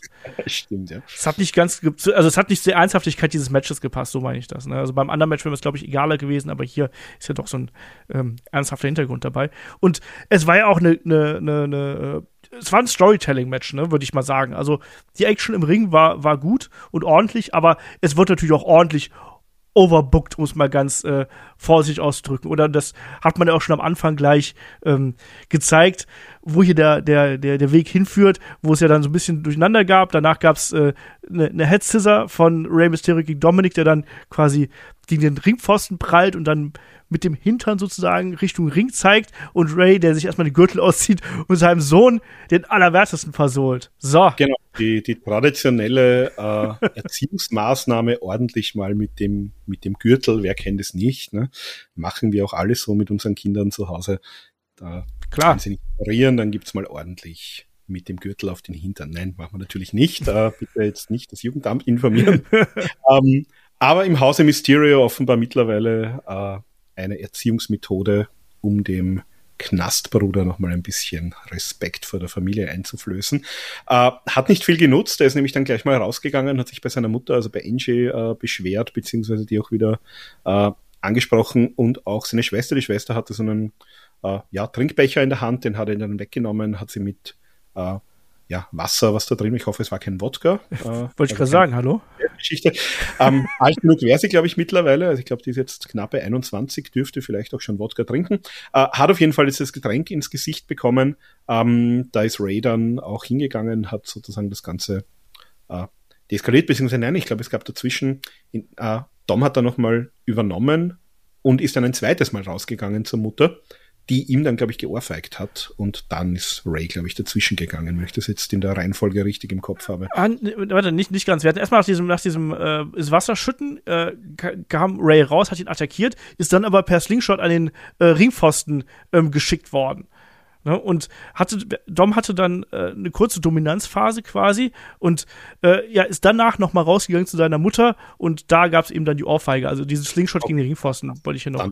Genau äh, erwähnt haben. Und danach hat ja dann auch quasi Rey Mysterio erstmal wieder so ein bisschen das, das Ruder übernommen mit diesem, da gab es einen äh, Seated Centon hinterher, es gab die ähm, Crossbody und einen Code Red dann zum Abschluss. Und dann wurde es auch langsam wild, weil draußen auch noch äh, Damien Priest und Finn Bella aufgetaucht äh, sind. Und da haben wir dann auch eine, wo ich gerade beim Stichwort wild bin, eine ziemlich wilde Aktion gesehen von ja, Dom und Rey Mysterio, da gab es ja quasi so eine Art, so eine Art Wheelbarrel, den dann äh, Dom nach hinten geworfen hat, sodass er Ray wie in so eine Art abgelegter Powerbomb quasi in das äh, unterste Turnbuckle geschleudert hat. Das kann auch. Ja, das war, das war ziemlich, äh, hat ziemlich spektakulär ausgesehen. Also da, bei einem Rey Mysterio traue ich schon zu, dass er weiß, wie er diesen Bump nimmt, aber den, den, also das ist keine Aktion, die würde ich nicht ins Repertoire aufnehmen und, und gegen jeden zeigen wollen. Wollte ich gerade sagen. Also, weil das ist auch wirklich, da, da, da, da streifst du ab vorbei am obersten Seil. Da kann es genauso gut sein, dass du irgendwie blöd landest, im Sinne von ähm, zu weit vorne, zu weit hinten. Es, echt eine krasse Aktion, echt eine krasse Aktion und die dann auch ähm, Dom hier erstmal auf die Siegerspur bringt. Der will nämlich dann die Three Amigos zeigen. Ähm, Ray kontert aber schon beim zweiten ähm, mit dem Rana und dann eben dem 619. Dann soll der West Coast Pop folgen, aber der Judgment Day greift ein und ähm, ja, dann ist die Sache hier erstmal gelaufen. Es gibt dann den nächsten Eingriff von der Latino World Order, die wir jetzt ja hier haben. Also Legado del Fantasma. Genau. Genau, das hat man bei SmackDown. Da hat äh, Ray ihnen sozusagen äh, bei SmackDown Backstage äh, neue T-Shirts überreicht und das ist jetzt sozusagen die, die Neuauflage der Latino World Order. Also für die, die das nicht kennen, das war ein Stable der Mexikaner, wobei die Mexikaner damals, also die Luchadores, eher äh, Jobberrollen hatten. Ähm, das war sozusagen ein bisschen ein, ein Spoof auch von der NWO damals und das war eben die Latino World Order, wo eben die diversen Luchadors dazugehören, war eher ein Comedy-Stable. Ähm, in dem Fall, aber Nostalgie zieht ja heutzutage wieder. Und äh, Legado del Fantasma haben das jetzt nicht als Wink mit dem Zaunpfahl äh, interpretiert, dass sie jetzt nur noch verlieren werden, sondern haben tatsächlich darüber gefreut. Und ja, ist jetzt offenbar der, der neue Luchador-Stable rund um Rey Mysterio. Ja, und damals war es ja auch so, das hat ja vor allem die Geschichte um Eddie Guerrero und Rey Mysterio so ein bisschen nach vorne gebracht. Ne? Das war auch wiederum so eine, so eine Gemeinsamkeit. Ähm, da wollte ja Ray, der, äh, Quatsch, Eddie wollte damals Ray unbedingt in die Latino World Order mit aufnehmen. Der hat sich ein bisschen gesträubt, dann war er hinterher doch dabei, dann hat er für Unruhe gesorgt und so weiter und so fort. Also, ähm, das ist ganz interessant eigentlich gewesen, auch wenn diese Geschichte nicht herausragend gewesen ist, gerade dieses Stable auch dann gerade gegen Ende natürlich ausgefranst ist, ähm, gab es halt zumindest diese Geschichte, die durchaus ähm, spannend war. Ähm, hier war es dann eben so, es gab natürlich dann ein heilloses Durcheinander. Ähm, äh, dann sehen wir aber auch, dass ähm, wir, wir, bekommen einen, einen 619 von, von Dominic im Ring quasi und dann auch den Frog Splash und also gegen Rey Mysterio logischerweise und dann einen großen Two-Count wo man dann schon überrascht gewesen ist. So, huch, das hätte ja auch zum Ende führen können. Dom will dann ähm, in seiner Verzweiflung weiter hier betrügen, löst an der einen Seite das ähm, Ringpolster und da konnte man vorher sehen, dass Damien Priest seine Jacke ähm, unter einem der Turnbuckle hat liegen lassen. Man hat sich gefragt, so warum? Klar, wenn man sich prügeln will, zieht man besser sein Jackett aus, aber warum hat er das so offensichtlich gemacht? Da steckt da nämlich eine Kette drin. Und dann nimmt sich eben ähm, Dom diese Jacke, holt diese lange Kette daraus, wickelt die sich um die Faust und dann kommt Bad Bunny dazu, ähm, greift ein, das sorgt wiederum für Ablenkung. Es gibt von Ray den 619, es gibt von Ray den Frog Splash und dann ist die ganze Geschichte hier gelaufen. Und Markus, das ist jetzt ja nicht nur der WrestleMania-Moment hier für die Familie Mysterio, sondern ähm, in meinen Augen ist das auch klare Hinführung in Richtung WWE Backlash, wo Bad Bunny ja ähm, mit dabei sein wird, Puerto Rico, da baut man jetzt hier irgendeine größere Geschichte auf in meinen Augen. Ich denke auch, also dem äh, Show findet in Puerto Rico statt, der ist ja Puerto Ricaner, ist auch der Host von dieser Show. Ähm, Und äh, ja, auch Damien Priest ist ja aus Puerto Rico, hatte ja auch in der Vergangenheit mit Bad Bunny ähm, damals noch als Partner zu tun. Das heißt, vielleicht ähm, gibt es da auch dann irgendein Tag Team Match mit äh, vielleicht Bad Bunny und Rey Mysterio gegen Priest und Dominic oder so, würde natürlich gut passen. Äh, in der Pressekonferenz nachher hat man auch Triple H dann befragt dazu, ob Bad Bunny irgendeine Rolle spielen wird wieder im Ring. Und er hat gemeint, naja, also die Celebrities schlagen sich ganz gut und ähm, der hatte die Telefonnummer, der kann sich ja mal melden, wenn er da Interesse hat. Also kann mir, kann mir vorstellen, dass das vielleicht ein bisschen in diese Richtung gehen wird. Also entweder ein, ein Singles-Match, wo er in der Ecke ist, oder vielleicht wirklich ein Tag-Team-Match, wo er ein bisschen auch äh, mit involvieren kann. War ja auch schon äh, aktiv für die WWE im Ring, also hat er auch schon ein bisschen Ringluft geschnuppert in der Vergangenheit.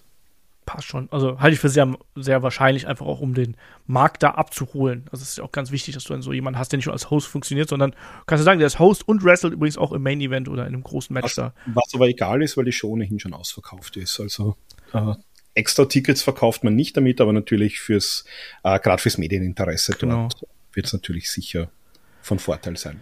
Wie hat dir das Match jetzt hier gefallen? War es das, was du dir erwartet hast von dieser persönlichen Fehde? War es wunderbares Overbooking im Stile von Shane gegen Vince McMahon?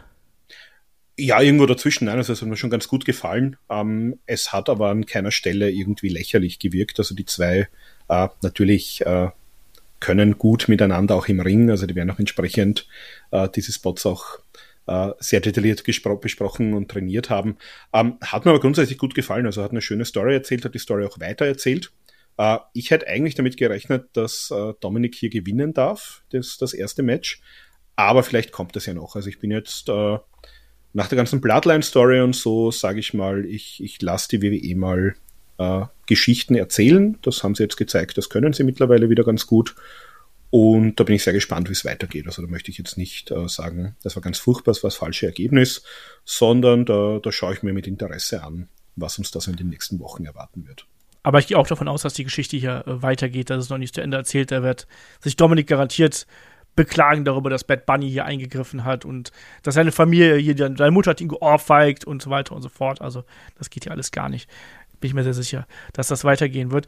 Es gab weiterhin dann, danach gab es ein bisschen Werbung, nämlich genau zu WWE Backlash, unter anderem für Cricket gab es das. Und es gab auch einen kleinen Blick äh, nach Köln, wo ja ähm, eine große ja, Public Viewing im Prinzip stattgefunden hat, im, äh, im Kino hier in Köln, ähm, mit äh, den Kollegen Sebastian Hackel, ich glaube, der Holger Böschen war auch mit dabei und äh, noch einige mehr. Also ähm, da war ordentlich Stimmung angesagt. Äh, wenn ich jetzt so ein alter Mann bin, wäre, der um 8 Uhr ins Bett muss, wäre ich da auch vorbeigefahren. ähm, mal gucken, mal gucken. Ja, Markus, weiter ging es mit äh, dem Match um die WWE SmackDown Women's Championship ähm, zwischen Champion Charlotte Flair und Rhea Ripley. Ähm, ja, was ich ein bisschen merkwürdig fand zu Beginn, war, dass Rhea Ripley so gar nicht auf das reagiert hat, noch nicht mal mit einem Blick oder irgendwas anderem, was da zuvor passiert ist. Hat dich das ein bisschen gestört oder bin das wieder nur ich?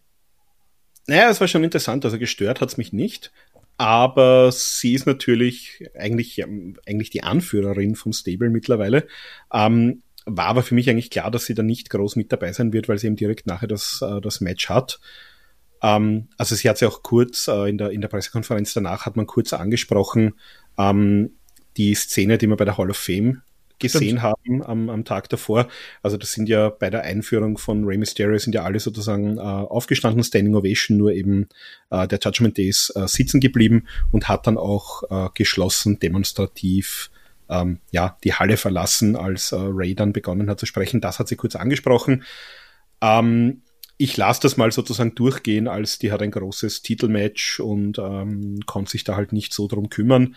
Ähm, man hätte es maximal vielleicht irgendwie mit einer äh, mit einem kurzen Backstage-Sequenz oder so, vielleicht sie geht gerade raus, die anderen kommen gerade irgendwie zurück, es gibt vielleicht einen kurzen äh, Dialog, da hätte man das vielleicht irgendwie abfrühstücken können. Ja, so meine ich das. Mal, ich gehe mal davon aus, das werden wir vielleicht auch bei, bei Raw oder bei SmackDown diese Woche dann sehen, sozusagen diese äh, Nachbearbeitung von den beiden Matches. So meine ich das auch. Also mich hat es nicht gestört, dass sie beim Match nicht dabei gewesen wäre. Das hätte nicht gepasst in meinen Augen, aber ganz kurz, wie du gerade gesagt hast, ne, dieses kurze Aufeinandertreffen, dass sie sagt, ey, äh, doof gelaufen, Dom, und wir sprechen später oder sonst irgendwas. Die Kommentatoren haben es ja so ein bisschen beiseite gewischt, haben gesagt, ja, früher hätte Rhea Ripley das garantiert aus der Bahn geworfen oder sonst irgendwas, aber jetzt ist sie so selbstbewusst, jetzt so viel Erfahrung. interessiert die gar nicht mehr. Ja, und ich finde es auch, also ich finde auch interessant, äh, wie man das jetzt weitermachen wird, weil gerade diese Dynamik zwischen Rhea und Dom funktioniert ja sehr gut. Nur nach diesem Match würde ich prinzipiell Rhea Ripley ja eher als Babyface sehen. Ähm, mhm. also die, die Leute waren ja auf jeden Fall sehr dahinter, haben sich auch sehr gefreut, dass sie gewonnen hat und äh, die ist ja auch extrem gut und ist ja wirklich mittlerweile, also spätestens mit diesem Match auch äh, wirklich ein, ein Main Eventer und ein Superstar. Also wird auch sehr interessant sein, wie man diese, diese Dynamik äh, weiter verfolgt. Aber da lasse ich mich auch überraschen, wie es da weitergehen wird. Ja, ansonsten ähm, Charlotte Flair mit einer abgeänderten Musik. Darf man auch nicht vergessen. Ein bisschen pompöser noch. Ein bisschen weiter weg von der alten Ric Flair Musik auch. Mit ähm, Bow Down to the Queen ähm, Wording in inklusive. Ähm, gefällt mir gut.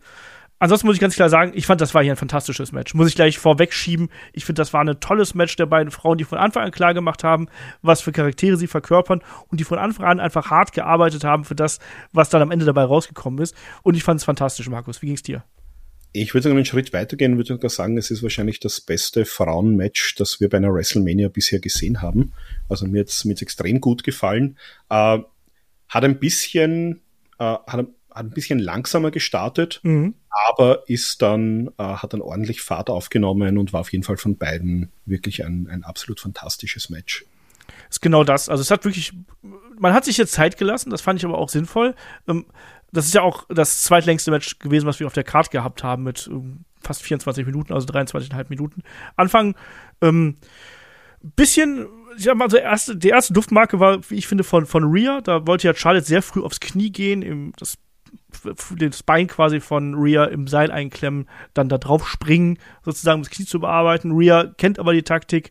Ähm, ohnehin das Kontern von Rhea von den großen Aktionen, ähm, ein Motiv, was sich quer durchs ganze Match zieht. Wie lange es gebraucht hat, bis quasi Charlotte auch mal hier den Finger vor überhaupt angesetzt hat, angesetzt bekommen hat. Ähm, ist auch ein wichtiges Stilmittel hier innerhalb gewesen. Das hat sich hier bereits angedeutet. Rhea kennt ihre Gegnerin. Rhea ist selbstbewusst. Rhea lässt sich auch nicht aus der Ruhe bringen. Und Charlotte ist halt Charlotte, die ist eben immer so. Ähm, und hier war es schon früh zu Beginn so, wo dann Rhea sie auf die Schultern genommen hat, quasi mit Snake Eyes in die Ecke geworfen hat. Rhea, die dann auch mit ihrer Kraft dagegen halten konnte. Ähm, Charlotte, die auch dann immer wieder zurückgekommen ist, dann aber auch hier in die Ringecke geworfen wird. Rhea, die den Rücken bearbeitet und äh, das mit der Body Scissors macht oder dann eben auch mit Elbows im weiteren Verlauf. Ähm, ja, Charlotte hier zurückkommt und dann erst später quasi hier ähm, dann es auch schafft, diesen Stomp quasi das, gegen das eingeklemmte äh, Knie zu zeigen. Äh, generell finde ich es interessant, dass man es hier wirklich so klargestellt hat. Markus, Rhea ist jetzt auf demselben Niveau. Ich finde, das hat man hier sehr, sehr klar gemacht, allein dadurch, dass sie eben so oft kontern konnte und dass sie auch Charlotte immer wieder mit ihrer Kraft einfach aushebeln konnte oder ausheben konnte teilweise auch. Ähm, ist dir das auch aufgefallen? Weil wir haben das Match der beiden ja schon mal gesehen und äh, bei WrestleMania und da wirkte das doch deutlich anders. Hier war das jetzt ein Treffen auf Augenhöhe. Genau, also wir haben das gesehen bei WrestleMania äh, im Jahr 2020, also genau diese Pandemie WrestleMania ohne Publikum. Da hat äh, da waren die Rollen umgekehrt. Da hat äh, Charlotte den Royal Rumble gewonnen und hat dann Rhea, die damals NXT Women's Champion war, herausgefordert. Ähm, jetzt war es umgekehrt und hat damals auch Rhea äh, besiegt und den Titel gewonnen. Und das hat man jetzt auch so die im Aufbau so ein bisschen übernommen, dass Rhea gesagt hat, also, pass mal auf, ich bin nicht mehr die äh, von vor drei Jahren, die du besiegt hast, sondern ich bin jetzt größer, ich bin stärker, ich bin erfahrener, äh, ich bin bösartiger und äh, so wie beim letzten Mal wird's nicht ausgehen.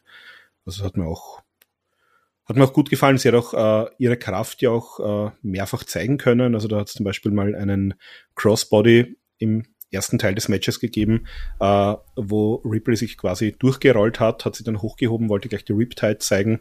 Ähm, das hat Charlotte aber dann mit einem, äh, mit so einem Spike DDT gekontert. Also das waren dann schon, da hat man schon ein bisschen gesehen, auch in, in welche Richtung das Match noch gehen wird. Genau. Das wird ja dann auch immer härter. Das hat mir ja auch gut gefallen. Ähm, diese Aktion, die schließt jetzt gerade quasi genau das an, was ich vorher gesagt habe. Ähm, Charlotte versucht dann auch im Nachgang immer wieder den Figure 4 bzw. Figure 8 anzusetzen. Ähm, es wird gekontert, es gibt auch einen Schlagabtausch zwischen den beiden und dann einen Double Boot, wo beide dann zu Boden gehen. Ähm, Charlotte, die dann ähm, ihr Fallaway Slam zeigt, den Kip-Up ähm, will für den Moonsault gehen, Rhea, die aber dann hinterher geht und sie quasi mit dem Overhead Belly to Back ähm, nach, auf, die, auf die Matte pfeffert und äh, dann ist eine Aktion, die finde ich ist fast untergegangen, ne? dass dann, dass dann quasi äh, Charlotte erstmal mit dem Clip ins Knie zurückkommt. Da soll es nochmal eine Aktion geben.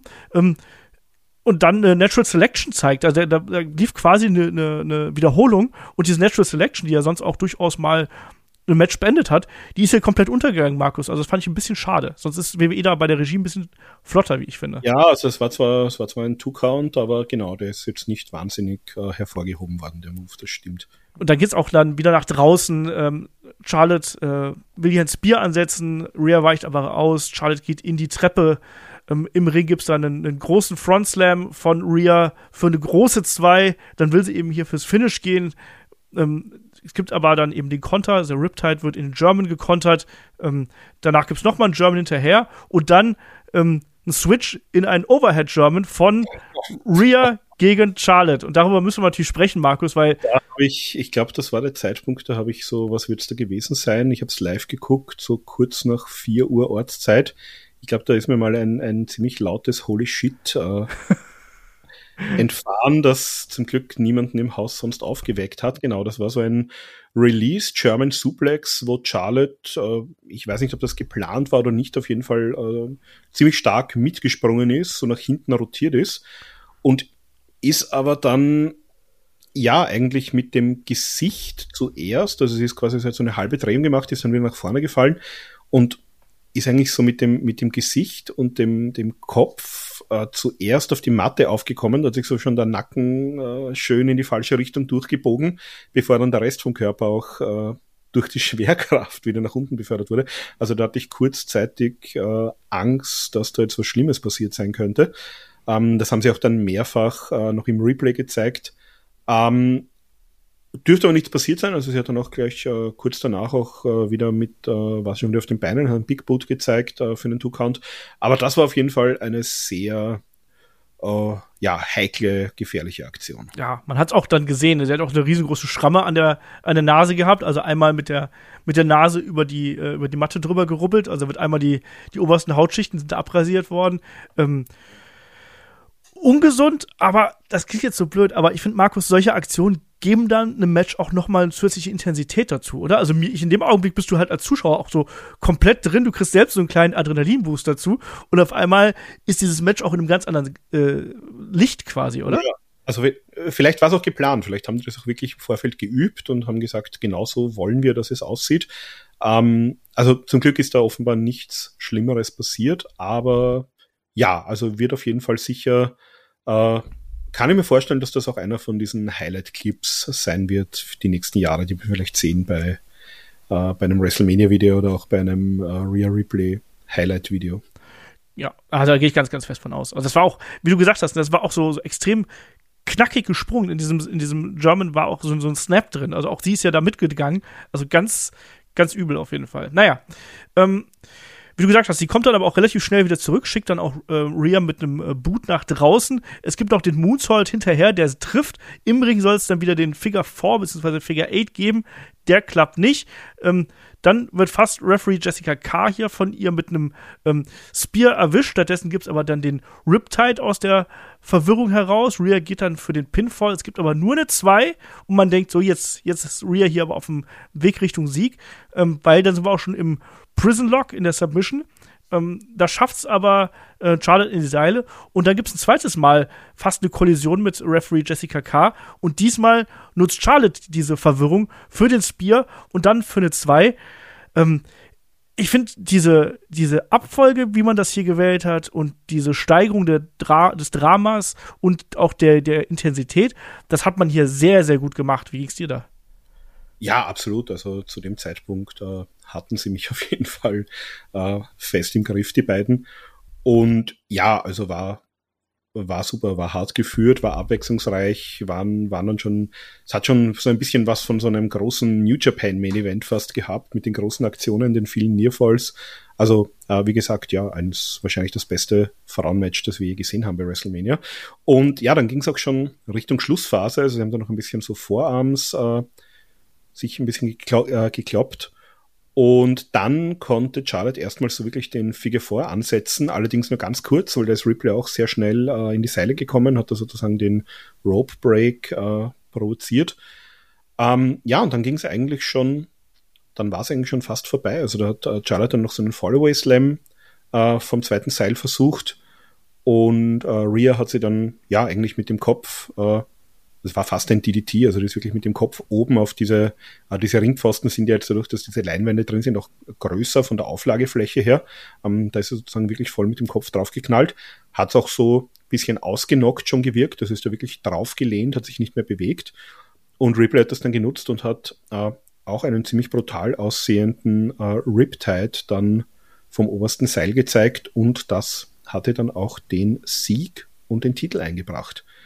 Und ja, Leute haben, äh, sind ausgerastet, also es war wirklich fast schon ein, ein Babyface-Pop. Ähm, Charlotte haben wir dann noch gesehen, die ist dann so unten am, am außerhalb des Rings am, am Apron gelehnt und hat auch so ein bisschen gelächelt. Ähm, sind natürlich gleich mal die, äh, die Twitter-Polizei ist dann gleich gekommen und hat gesagt, ah, die möchte da irgendwie jetzt das Spotlight stehlen und die nimmt das nicht ernst. Aber ich denke mir, nein, äh, ich glaube, die freut sich einfach und hat realisiert, wir haben da gerade die Hütte abgerissen und ein super Match hingelegt. Äh, ich glaube, da kann man schon mal äh, lächeln, auch wenn man das das Match verliert.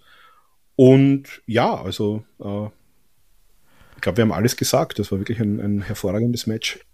Ja, also das Match war, das Match war herausragend. Das Match war absolut herausragend. Äh, Rhea geht hier absolut gestärkt aus diesem ganzen äh, Ding heraus äh, hervor, weil ähm, wir haben gesagt, im Vorfeld war das Match okay aufgebaut, maximal, aber dass die jetzt hier so eine Granate abliefern, ähm, wo wir wahrscheinlich wirklich auch nach WrestleMania drüber sprechen werden, was ist denn das beste Match von WrestleMania gewesen? Und da wird das Match hier auf jeden Fall auch immer mal wieder äh, drin sein, weil es eben so gut gewesen ist.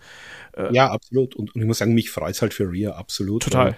Weil, äh, wer, wer die gesehen hat äh, beim, beim Mae Young Classic damals, also komplett, äh, vielleicht mal anschauen am WWE Network, komplett anderer Look, ein äh, sehr nett aussehendes, schüchternes, blondes, australisches Mädchen, die sozusagen äh, ja, hinaus in die, in die Welt reist, um Wrestlerin, also Wrestlerin war sie ja schon, um sozusagen bei der WWE Erfolg zu haben. Uh, und ich habe sie dann schon sehr lange verfolgt. Ich habe auch uh, NXT UK regelmäßig ähm, sozusagen uh, begleitet und darüber berichtet. Ähm, da gab es schon mal die, die große Transformation dann auch.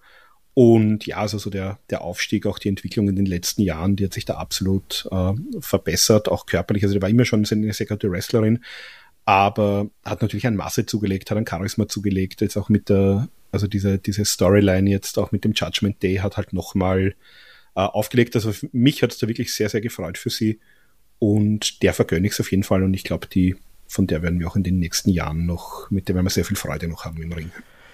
Ja, das Einzige, diese Sache mit dem Lächeln äh, von Charlotte, da bin ich mir nicht so sicher, ob man das jetzt so oft machen muss, ehrlich gesagt, weil wir haben das äh, in, den, in den Vorjahren schon häufiger mal gesehen. Ne? Wir haben das bei ähm, Sascha Banks und ähm, Bianca Belair damals gesehen. Da hat Sascha Banks draußen gesessen und hat sich gefreut.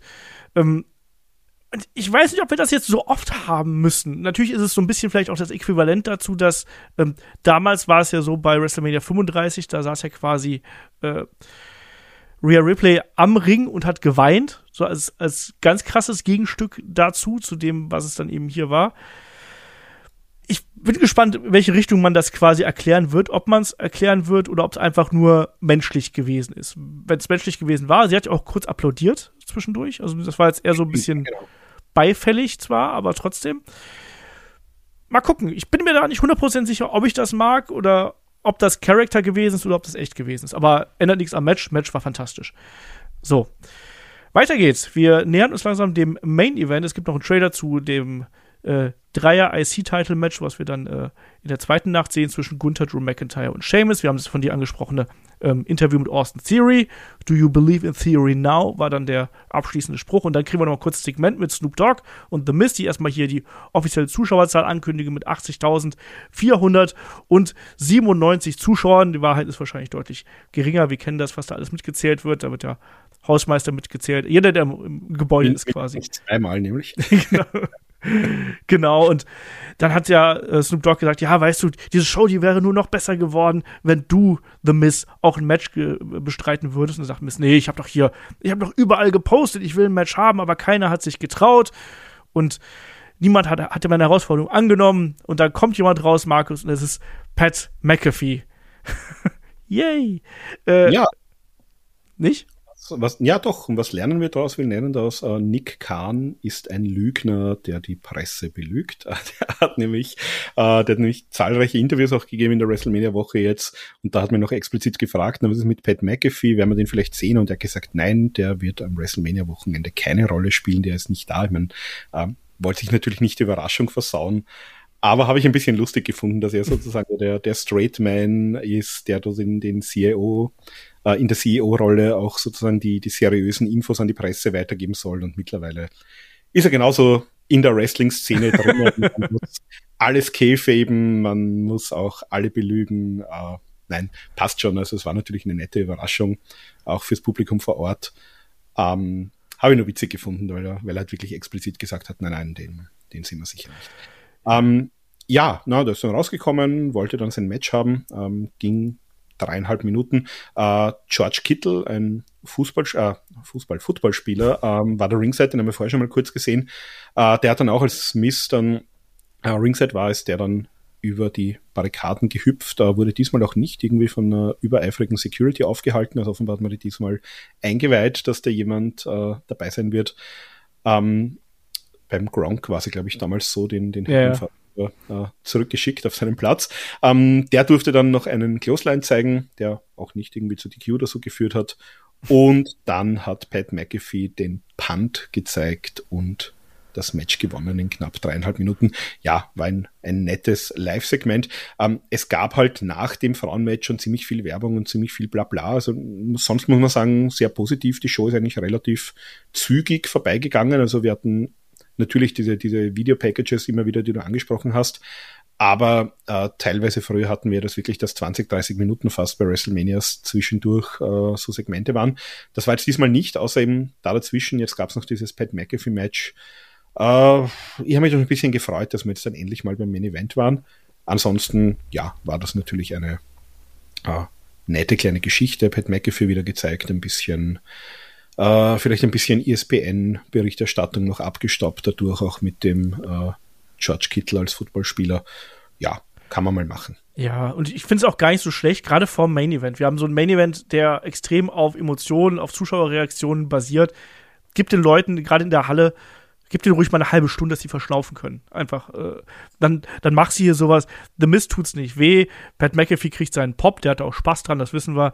Ist vollkommen in Ordnung, das hier zu bringen. Da muss man auch nicht sagen, das war ein schlechtes Match. So, nee, das war halt, das war halt eine, pa eine Pinkelpause. Im Endeffekt, was anderes war es nicht. Die Leute sollten eine Pause kriegen und ein bisschen verschnaufen können, damit sie für ein Main Event äh, fit gewesen sind. Genau. Und dann kann ich mit leben. Auch schön war auch Michael Cole hat dann gesagt, ja, er und Pat McAfee sind die einzigen zwei Announcer, die bei WrestleMania nicht besiegt wurden. Und ich wieso? Uh, Pat McAfee hatte letztes Jahr dieses ganz furchtbare Match ja. gegen Vince McMahon und hat verloren. Also das zählt nicht.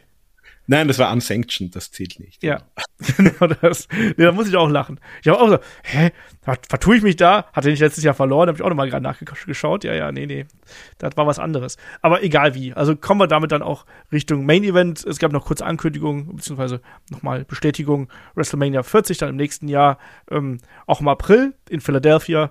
Und ja, jetzt sind wir dann äh, beim Main Event angekommen. Und der Main Event ist das Match um die WWE Unified Tag Team Championship zwischen den Titelträgern, den Usos und Kevin Owens und Sami Zayn. Und Markus, es gibt wieder Musik von Lil Uzi Vert, der hier den Anfang für die Usos macht. Ähm, Kai hat nur geschrieben, ich habe keine Ahnung, wer das ist, aber die Leute haben es gefeiert, entsprechend war es gut.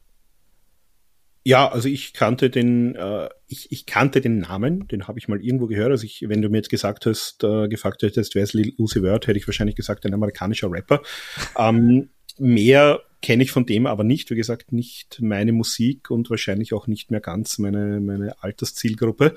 Ähm, ja, also wie, wie gesagt, die WWE hat ja da immer sozusagen die, äh, gerade bei WrestleMania, die großen Namen noch aus dem Showbusiness. Also äh, freut mich für sie. Äh, der Typ ist offenbar eine große Nummer, hat eine ganze Menge äh, Hits auch in den Billboard-Charts und so weiter gehabt. Also äh, ist natürlich für eine WrestleMania schon okay, wenn man da so einen großen Musiksuperstar auch präsentiert. Äh, hat dann so ein bisschen auch die, die Usos zum Ring gerappt.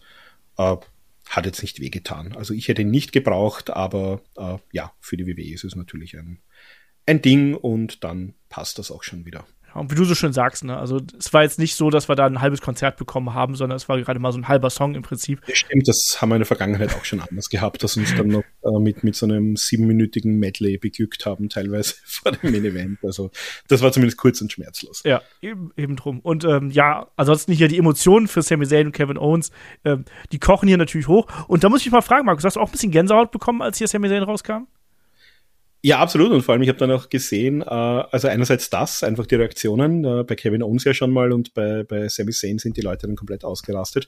Und es war halt sehr, sehr schön. Die hatten auch beide ähm, das, das PWG-Logo äh, und auch die Super Dragon-Maske ja. auf der Hose. Also für die, die es nicht kennen, PWG ist sozusagen die Super Indie in den USA, wo alles, was Rang und Namen hat, äh, mal aufgetreten ist, also angefangen eben von äh, Sami Zayn damals noch als, als äh, El Generico und Kevin Owens als Kevin Steen. Wir haben da aber auch Leute wie Walter, also beziehungsweise Gunther gesehen. Wir haben äh, Ilya Dragunov dort gesehen, wir haben Tommy End, äh, also jetzt Malkai Black dort gesehen und eigentlich, ich sag mal, alles, was irgendwie damals bei NXT Black and Gold irgendwie äh, mal ein, zumindest ein halbwegs gutes Match gezeigt hat, ist irgendwann mal bei PWG äh, aufgetreten. Ja, gehört eben äh, Super Dragon und auch Excalibur, den wir ja als äh, Announcer von AEW kennen, unter anderem. Und da hatten die beiden so in den USA auch ihre, ihre Anfänge und ihre ersten großen Matches, also wo sie sozusagen auch wirklich aufgefallen sind. PWG ist eben auch in Los Angeles angesiedelt. Äh, Battle of Los Angeles ist sozusagen die große äh, das große Turnier, was es jedes Jahr gibt.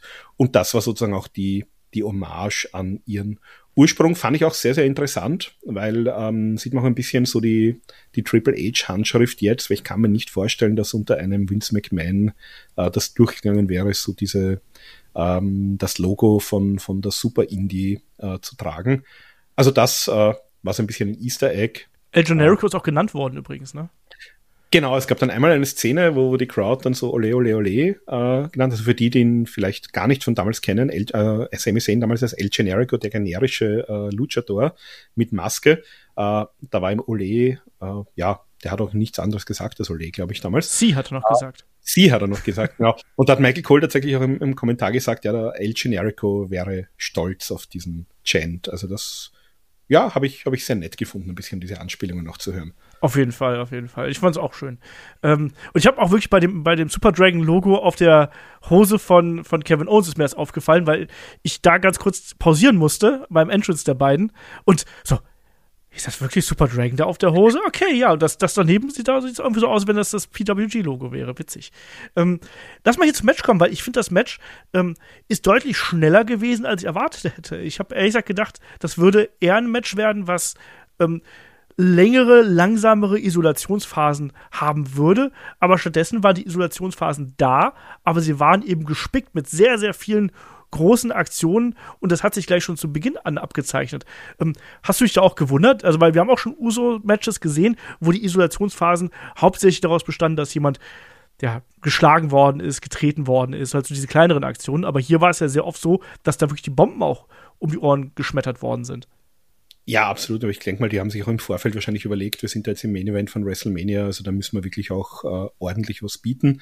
Das haben sie auch gemacht. Also Isolationsphase gab so am Beginn eigentlich. Da hat man Sammy so, ja, knapp fünf Minuten eigentlich. Also es ging mal so los, dass Sammy und Jimmy gestartet hätten und wollte Jay aber unbedingt schon mal gleich rein. Äh, und dann gab es eigentlich mal fünf Minuten so Semi-Isolation, aber wie du sagst, also jetzt äh, nicht auf langweilig, sondern mit, mit sehr viel Aktionen. Aber der, der konnte mal die ersten fünf Minuten eigentlich nicht viel zeigen und auch nicht wirklich äh, mit Kevin Owens wechseln. Ähm, das ist ihm dann letztlich doch irgendwann gelungen. Äh, da hat Kevin gleich mal losgelegt, gab es einen Senden, da gab es einen, einen Frog Splash auf, auf, Jimmy, der draußen war. Dann hat er gleich mal noch einen, einen Frog Splash gezeigt nach drinnen auf Jay. Äh, gab es auch mal gleich einen Two-Count. Ähm, ja, und dann, dann wollte er einen Standard zeigen, der ist aber dann geblockt worden. Äh, und dann ging's, ja, wie du sagst, eigentlich actionreich weiter.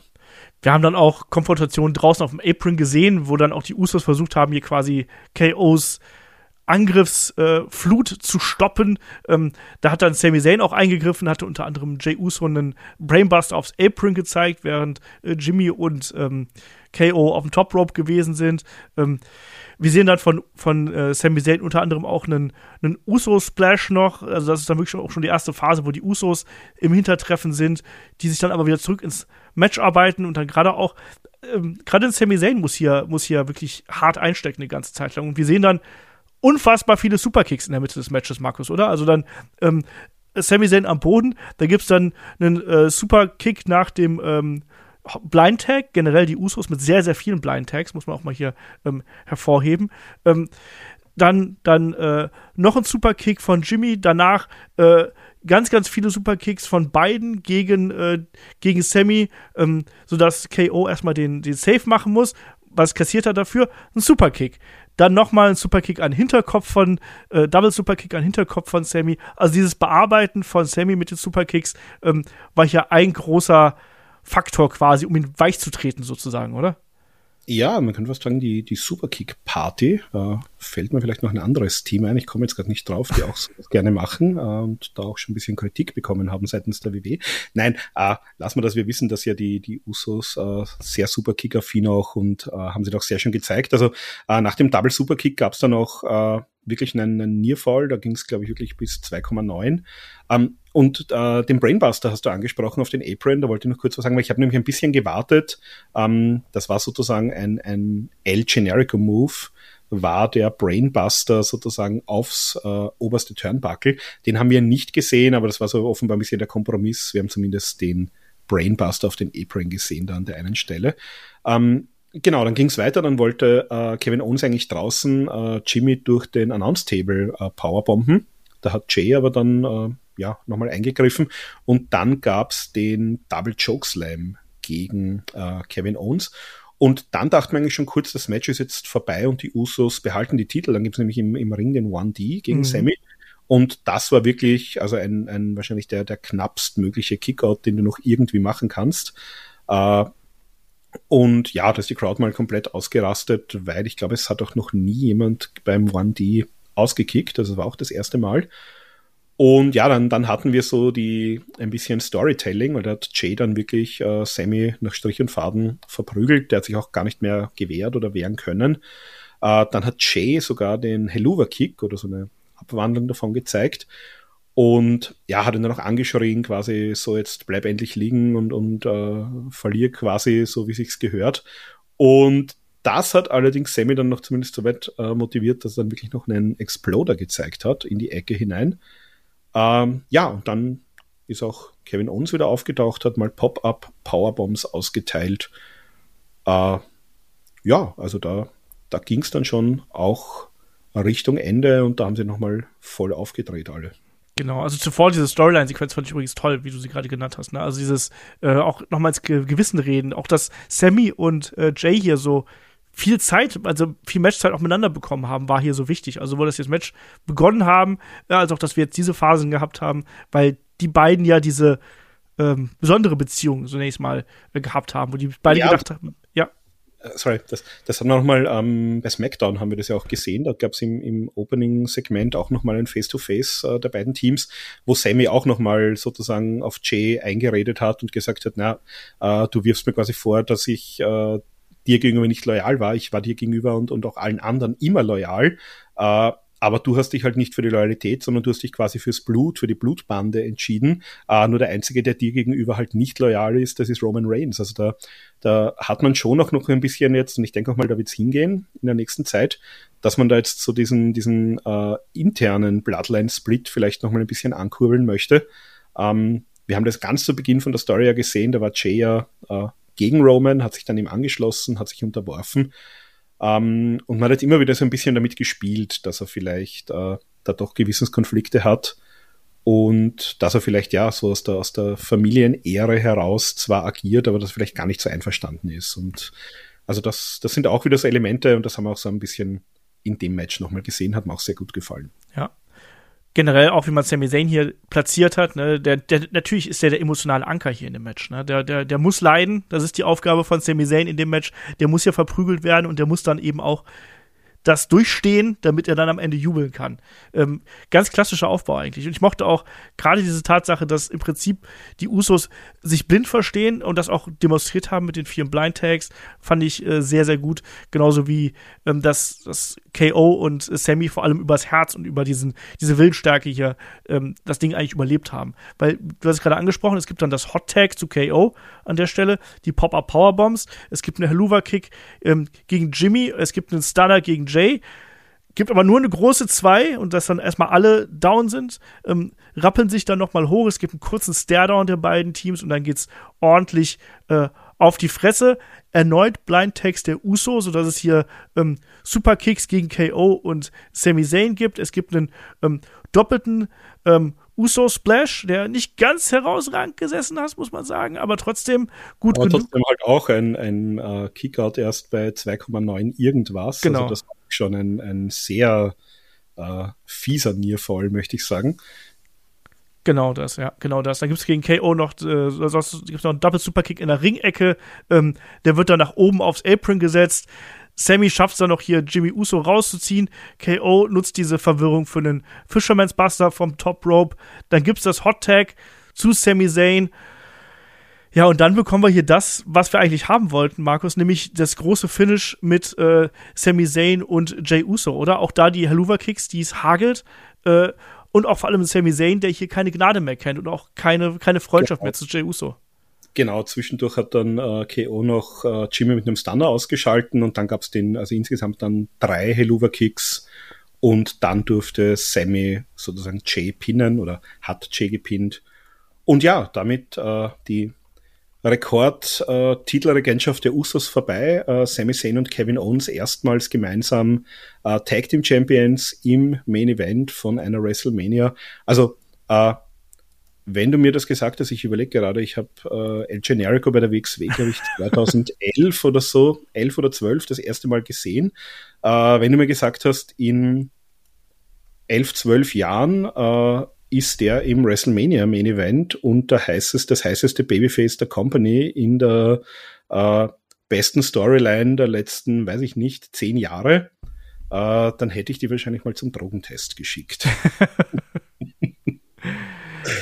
Also, also freut mich für die zwei natürlich auch unglaublich. Äh, das sind ja auch wirklich äh, gute Typen. Also Sammy hat ja auch sehr viel mit seiner äh, Sammy for Syria, wo sie äh, mobile Kliniken aufbauen. Also sind ja auch wirklich äh, nicht nur hervorragende Wrestler, sondern ich glaube wirklich auch äh, nette, gute Menschen, die beiden.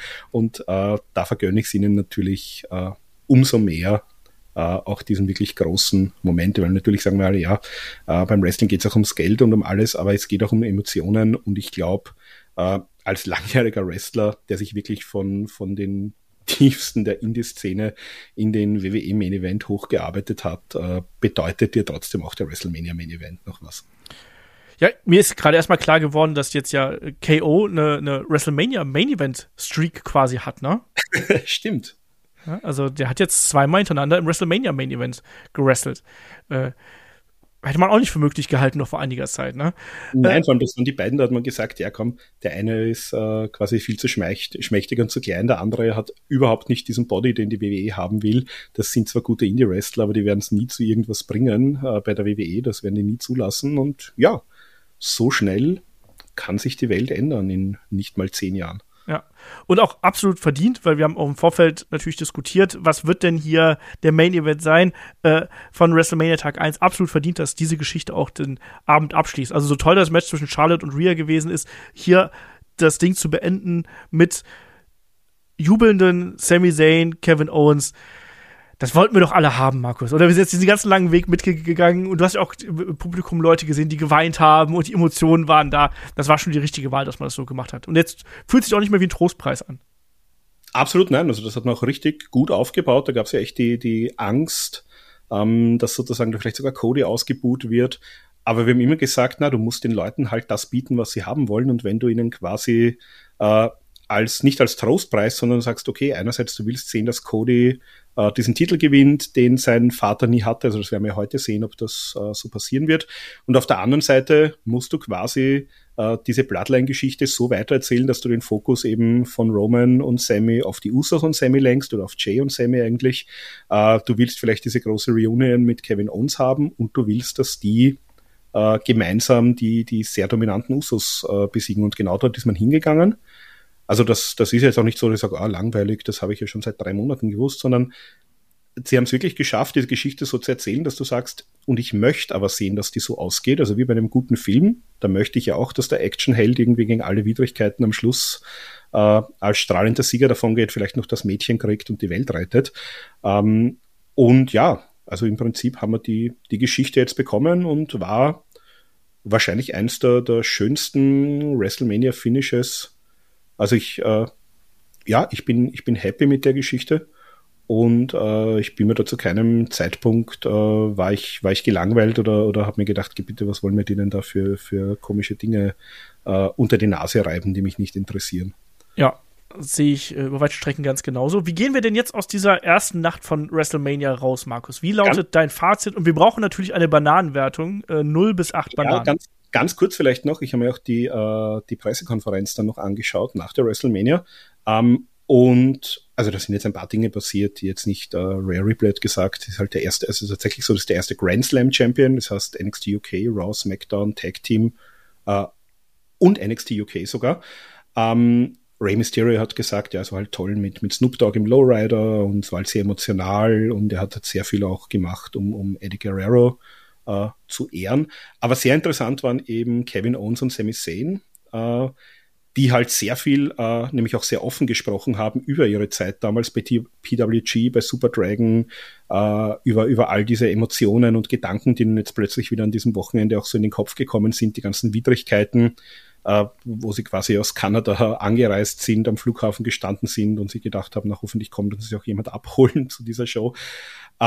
Und sehr schön habe ich gefunden, also sie haben auch irgendwie so ein bisschen über die Storyline gesprochen und gesagt, na, sie haben das Gefühl, dass das hat jetzt ein bisschen so für Storylines in der WWE das gemacht, was sozusagen diese äh, großen HBO-Serien der frühen 2000er, Sopranos und so fürs Fernsehen gemacht haben. Also, dass man jetzt auch wirklich äh, komplexe, langwierige Geschichten erzählen kann. Ähm, und was mir sehr schön gefallen hat, sie haben dann auch den, sie haben den Usos gedankt. Also Kevin Owens hat gesagt, die Usos sind absolut großartig. Ähm, und es ist absolut toll, dass sie hätten das auch äh, ohne die nicht so hinbekommen. Und sehr schön, er hat gesagt, es gibt auch noch zwei andere Leute, die sie quasi, äh, ohne die sie nicht dort sind, wo sie jetzt wären, nämlich äh, Jay und Mark Briscoe. Und hat auch gesagt, dass er hofft, Jay Briscoe haben wir vor kurzem verloren und er hofft auch, dass die beiden stolz sind auf das, was sie so gezeigt haben jetzt. Also das habe ich auch sehr schön gefunden. Sehr gut. Dann haben wir das auch abgehakt. Äh, so, jetzt aber hier dein Fazit. Mensch, ey. Ja, also äh, absolut großartige Card. Wir haben es eh Match für Match äh, gesagt. Ähm, bis auf Cena-Match und das war jetzt nicht schlecht, das war halt nur einfach nicht ganz auf dem Niveau, äh, wo es vielleicht man sich vor ein paar Jahren noch gewünscht hätte. Nein, aber für mich eine absolut äh, starke WrestleMania, die mich wirklich äh, ja hungrig auf mehr hinterlassen hat, äh, zurückgelassen hat. Also ich freue mich tatsächlich auf die zweite Nacht heute. Und äh, ich weiß nicht, was haben wir denn an maximaler Bananenwertung? Acht. Naja, dann würde ich sagen zumindest 7,5. Uiuiuiui. Der Markus haut hier gleich eine raus also, in seiner WrestleMania-Premiere. Tatsächlich, die letzten zwei Matches haben mich da äh, sehr mitgenommen und alles andere war, war gut bis sehr gut. Also ähm, hat mir auch, also ist auch wirklich jetzt so eine zweitägige WrestleMania, wie sie sein soll. Äh, ging vier Stunden, war knackig, äh, war kein schwaches Match dabei, hatte große Momente, hatte viele Stars, hatte mit den letzten beiden Matches, vor allem zwei wirkliche Killer-Matches, ähm, mehr kann ich mir von einem Wrestling-Pay-Per-View eigentlich nicht wünschen. Ich gebe hier eine gute, sehr gute 6,5. Ähm, weil ich habe trotzdem, also Opener stimmungsmäßig gut, wrestlerisch, äh, ähm, das Tag-Match unterhaltsam, aber eigentlich egal. Ähm, auch das Damen-Tag-Match hat mich jetzt nicht so umgehauen. Wir haben noch dieses Filler-Match gehabt, was ich natürlich verstehen kann, warum man das bringt. Trotzdem ist es dann ein Filler-Match. Äh, deswegen komme ich bei 6,5 raus. Ich muss aber auch dazu sagen, das ist immer noch eine sehr, sehr gute Wertung und ich hatte wirklich sehr viel Spaß hier mit dem Ding. Und ich habe richtig Lust drauf, mir jetzt auch die zweite Nacht natürlich dann reinzuschrauben, dann am Montagabend und bin gespannt, auch Markus, was man vielleicht noch mit Bobby Lashley anfangen wird, der ja äh, eine Herausforderung gestellt hat, äh, die unter anderem äh, KSI auf YouTube angenommen hat. Wird es er werden oder wird es jemand anders werden? Ja, ich hoffe nicht, dass es KSI wird, weil ähm, da sehe ich eigentlich keinen Mehrwert, außer man möchte so einen 30-Sekunden-Squash irgendwie haben. Aber das bringt auch Bobby Lashley nicht. Nein, ich habe zwei Prognosen. Ähm, also, weiß nicht, äh, wir spoilern da jetzt einfach mal das NXT-Ergebnis oder vielleicht müssen wir es gar nicht spoilern. Ähm, ich würde am ehesten davon ausgehen, dass wir Braun Breaker sehen, der diese Herausforderung annehmen könnte. Und ansonsten, wir hätten ja das Bray Wyatt Match gehabt, also wenn es nicht äh, Braun Breaker wird, dann äh, tippe ich auf einen Uncle Howdy. Uiuiui, das ist natürlich auch mal eine, eine Variante. Ich weiß gar nicht, ich hatte jetzt aus dem Bauchgefühl vielleicht sogar gesagt, vielleicht Austin Theory macht Double Duty. Ähm, so als eine Theorie. Ähm, Braun Breaker, glaube ich, den wird man bei Raw präsentieren. Das ist so mein, mein, mein Pick, deswegen. Oder man möchte jetzt äh, Tony Khan, der sich ja schon öffentlich äh, dazu geäußert hatte, dass er da vielleicht einen ganz guten Plan hätte, in die Parade fahren und der Herausforderer wird Goldberg mal schauen, mal schauen, äh, wie das wird. Ähm, und wen wir da noch als, wird es ja auch ein Bonusmatch ganz offensichtlich geben. Das werden wir natürlich dann auch besprechen bei der Review, die dann am Dienstag kommen wird. Äh, an der Stelle lasse ich aber den guten Kai nochmal zu Wort kommen, der euch hier ganz brühwarm aus Los Angeles wirklich gerade äh, frisch aus dem Uber gestiegen, ins Airbnb gerannt, äh, eine ja, kleine Botschaft zu hat kommen lassen. Ähm, hören wir mal rein und wir melden uns danach noch mit der Verabschiedung wieder. Wozu ich jetzt mal generell was sagen muss, ist zum äh, Stadion selbst. Das ist wirklich so genial, wie einfach das alles ist in äh, Amerika, in Stadion reinzukommen. Also auch da, du, ich habe da die Tickets in der Wallet, halt die davor, Tickets für drei Leute, zack, zack, zack, fertig. Also auch da bei einem Event von 80.000, lass es realistisch vielleicht 50, 60.000 sein, ne? Ähm, wie einfach das alles geht, das ist so unkompliziert, das ist so schön, auch gerade wenn ich das jetzt vergleiche mit, ich gehe irgendwo ins Stadion hier in Deutschland, das ist so viel einfacher, ähm, diese ganze Eventkultur. Und auch generell ist es ein bisschen komisch, ähm, wenn man da jetzt im Stadion ist und klar, dann hast du da auch irgendwie Bierchen und sowas alles. Aber gerade die Amis, die sehen das viel mehr als Event an. Also klar, es ist ja auch ein Event jetzt für uns als, als Deutsch dahin zu gehen, aber das ist wirklich dieser Charakter. Du sitzt dann da, hast dann dein Bier oder sowas und fühlst dich damit erstmal generell schon so ein bisschen wie der Außenseiter. Obwohl ich sagen muss, dass jetzt bei Mania mehr Leute irgendwie mal so ein Bierchen hatten, als noch im Vergleich zu äh, SmackDown oder sowas. Aber nichtsdestotrotz ist es ganz komisch, weil wirklich, also sei mal in Deutschland im Stadion und du hast dann da eben einen Essensstand und einen, und einen Getränkestand. Der Getränkestand jetzt auch bei Mania ist leer, der Essensstand ist pickepacke voll. Und das ist halt in Stadien ja immer, oder bei uns in Deutschland andersrum so, ne? Und die Leute wirklich, die karren da das Essen ins Stadion. Also auch vor uns Leute haben sich dann da wirklich ganze Pizzen reingeknallt. Also es ist wirklich ganz anders. Und, und die stehen dann auch mal mitten im Match auf und kommen dann auch zwei Matches später wieder. Also, da, also das ist wirklich ganz, ganz anders. Ähm, aber kommen wir mal, kommen wir mal zu den Matches selbst. Opener natürlich Theory gegen Cena ganz geil ist, die da mal live zu sehen, hat äh, natürlich da einen emotionalen Wert, weil ich weiß schon bei so vielen Shows, aber noch nie Cena live gesehen. Also habe ich mich da mega drauf gefreut und gerade auch als Opener perfekte Wahl, weil du heizt die Leute natürlich an. Es haben auch alle gewartet, dass Cena rauskommt und dann das Ding mitzunehmen, Siri da gewinnen zu lassen, macht meiner Meinung nach nur Sinn. Nimmt schön das Heel Heat mit, äh, mit dem Rev Bump da auch passend. Also ich fand das wirklich ein äh, guter Opener, gute Wahl weil du hast gemerkt, die Leute sind heiß auf Sina, die haben Bock, dass er rauskommt. Das Make-A-Wish-Ding fand ich auch ganz schön, das war wieder so eine Sache fürs Herz. Das hat wirklich viel Spaß gemacht. Fatal 4-Way Showcase Match, bin ich ganz ehrlich, hatte ich keine Erwartungen dran. Wenn ich knallhart bin, sage ich sogar, ist ein Match, ist mir komplett egal. Hätte ich auch auf der Karte auch nicht gebraucht. Aber wirklich komplett überrascht von dem Ding, was die da abgefeuert haben. Die haben da richtig Vollgas gegeben. Also auch die verschiedenen Spots, die sie da gezeigt haben. Diese eine ähm, Tower of Doom mit dem Sprung noch von Ricochet, dann gegen Montes Ford, also wirklich, was die da gezeigt haben. Der Suplex von Chad Gable gegen Braun Strowman. Ähm, also wirklich, das Ding hat richtig, richtig Spaß gemacht. Ich bin da komplett ohne Erwartung rein und war verdammt gut unterhalten. Also auch da, wie sich da alle acht Beteiligten den Hintern aufgerissen haben, wirklich echt gut. Rollins gegen Logan Paul. Äh, erstmal natürlich Logan Paul an seinem Geburtstag kriegt eine Zipline, ähm, hat dann so ein Special Entrance, war ganz schick, war jetzt nicht so mega besonders. Ich dachte erst, als ich es auf dem äh, Bildschirm gesehen habe, dass es eben so ist, dass er den, den Shawn Michaels macht. Dem war dann eben nicht so. Dachte, ja, okay, schade. Nichtsdestotrotz war ganz okay. Hatte dann sein Primer-Skottchen dabei, was wir später nochmal äh, dann anders gesehen haben. Rollins Entrance, auch da natürlich äh, kann ich nur mal verweisen auf die Insta-Stories von unserem Headlock-Account. Also das Mitgesinge beim Rollins-Team, es ist so heftig, wie over das ist. Also da haben alle Bock drauf, wirklich jeder macht mit, immer und immer und immer wieder. Das, also, das ist wirklich fantastisch. Ich hoffe auch wirklich, dass er jetzt in dem Jahr nochmal irgendwas reißt. Also goldmäßig, Titel goldmäßig reißt. Zum Match selbst. Die beiden wieder abgerissen, gute Chemie zusammen, meiner Meinung nach. Das Problem war in der Halle selbst, dass ähm, David, du hast ja über dem Ring so ein, ist kein Videowürfel, ist so ein Videoring, sag ich jetzt mal. Und der hat da so ein bisschen gesponnen und dann hatte man eben kein Bild mehr. Und also ja, du konntest es eben sehen, was im Ring auch passiert. War, konntest auch eigentlich wirklich okay sehen, ne? Aber du guckst dann doch schon eher auf den Videowürfel, nenne ich jetzt trotzdem mal weiterhin. Und der ist eben ausgefallen. Und dann haben dann die Leute gechantet, hier, fix the screen, fix the screen. Das war ganz witzig, aber hat halt dem Match natürlich nicht gut getan. Und das dann auch gemerkt. Und als dann das Ding wieder repariert wurde, gab es noch einen riesigen Pop, ähm, dass es dann wieder funktioniert hat. Und das Gute war auch, dass das Match schon ab da noch irgendwie so 10, 15 Minuten ging, weil sonst wäre es echt undankbar gewesen, wenn die jetzt da abreißen und äh, dann so negative Chance bekommen, weil dann eben der, der Screen kaputt ist, ein bisschen nervig. Aber ging trotzdem auch noch da wieder. Logan Paul meiner Meinung nach wieder krass geliefert, kann ich nichts gegen sagen.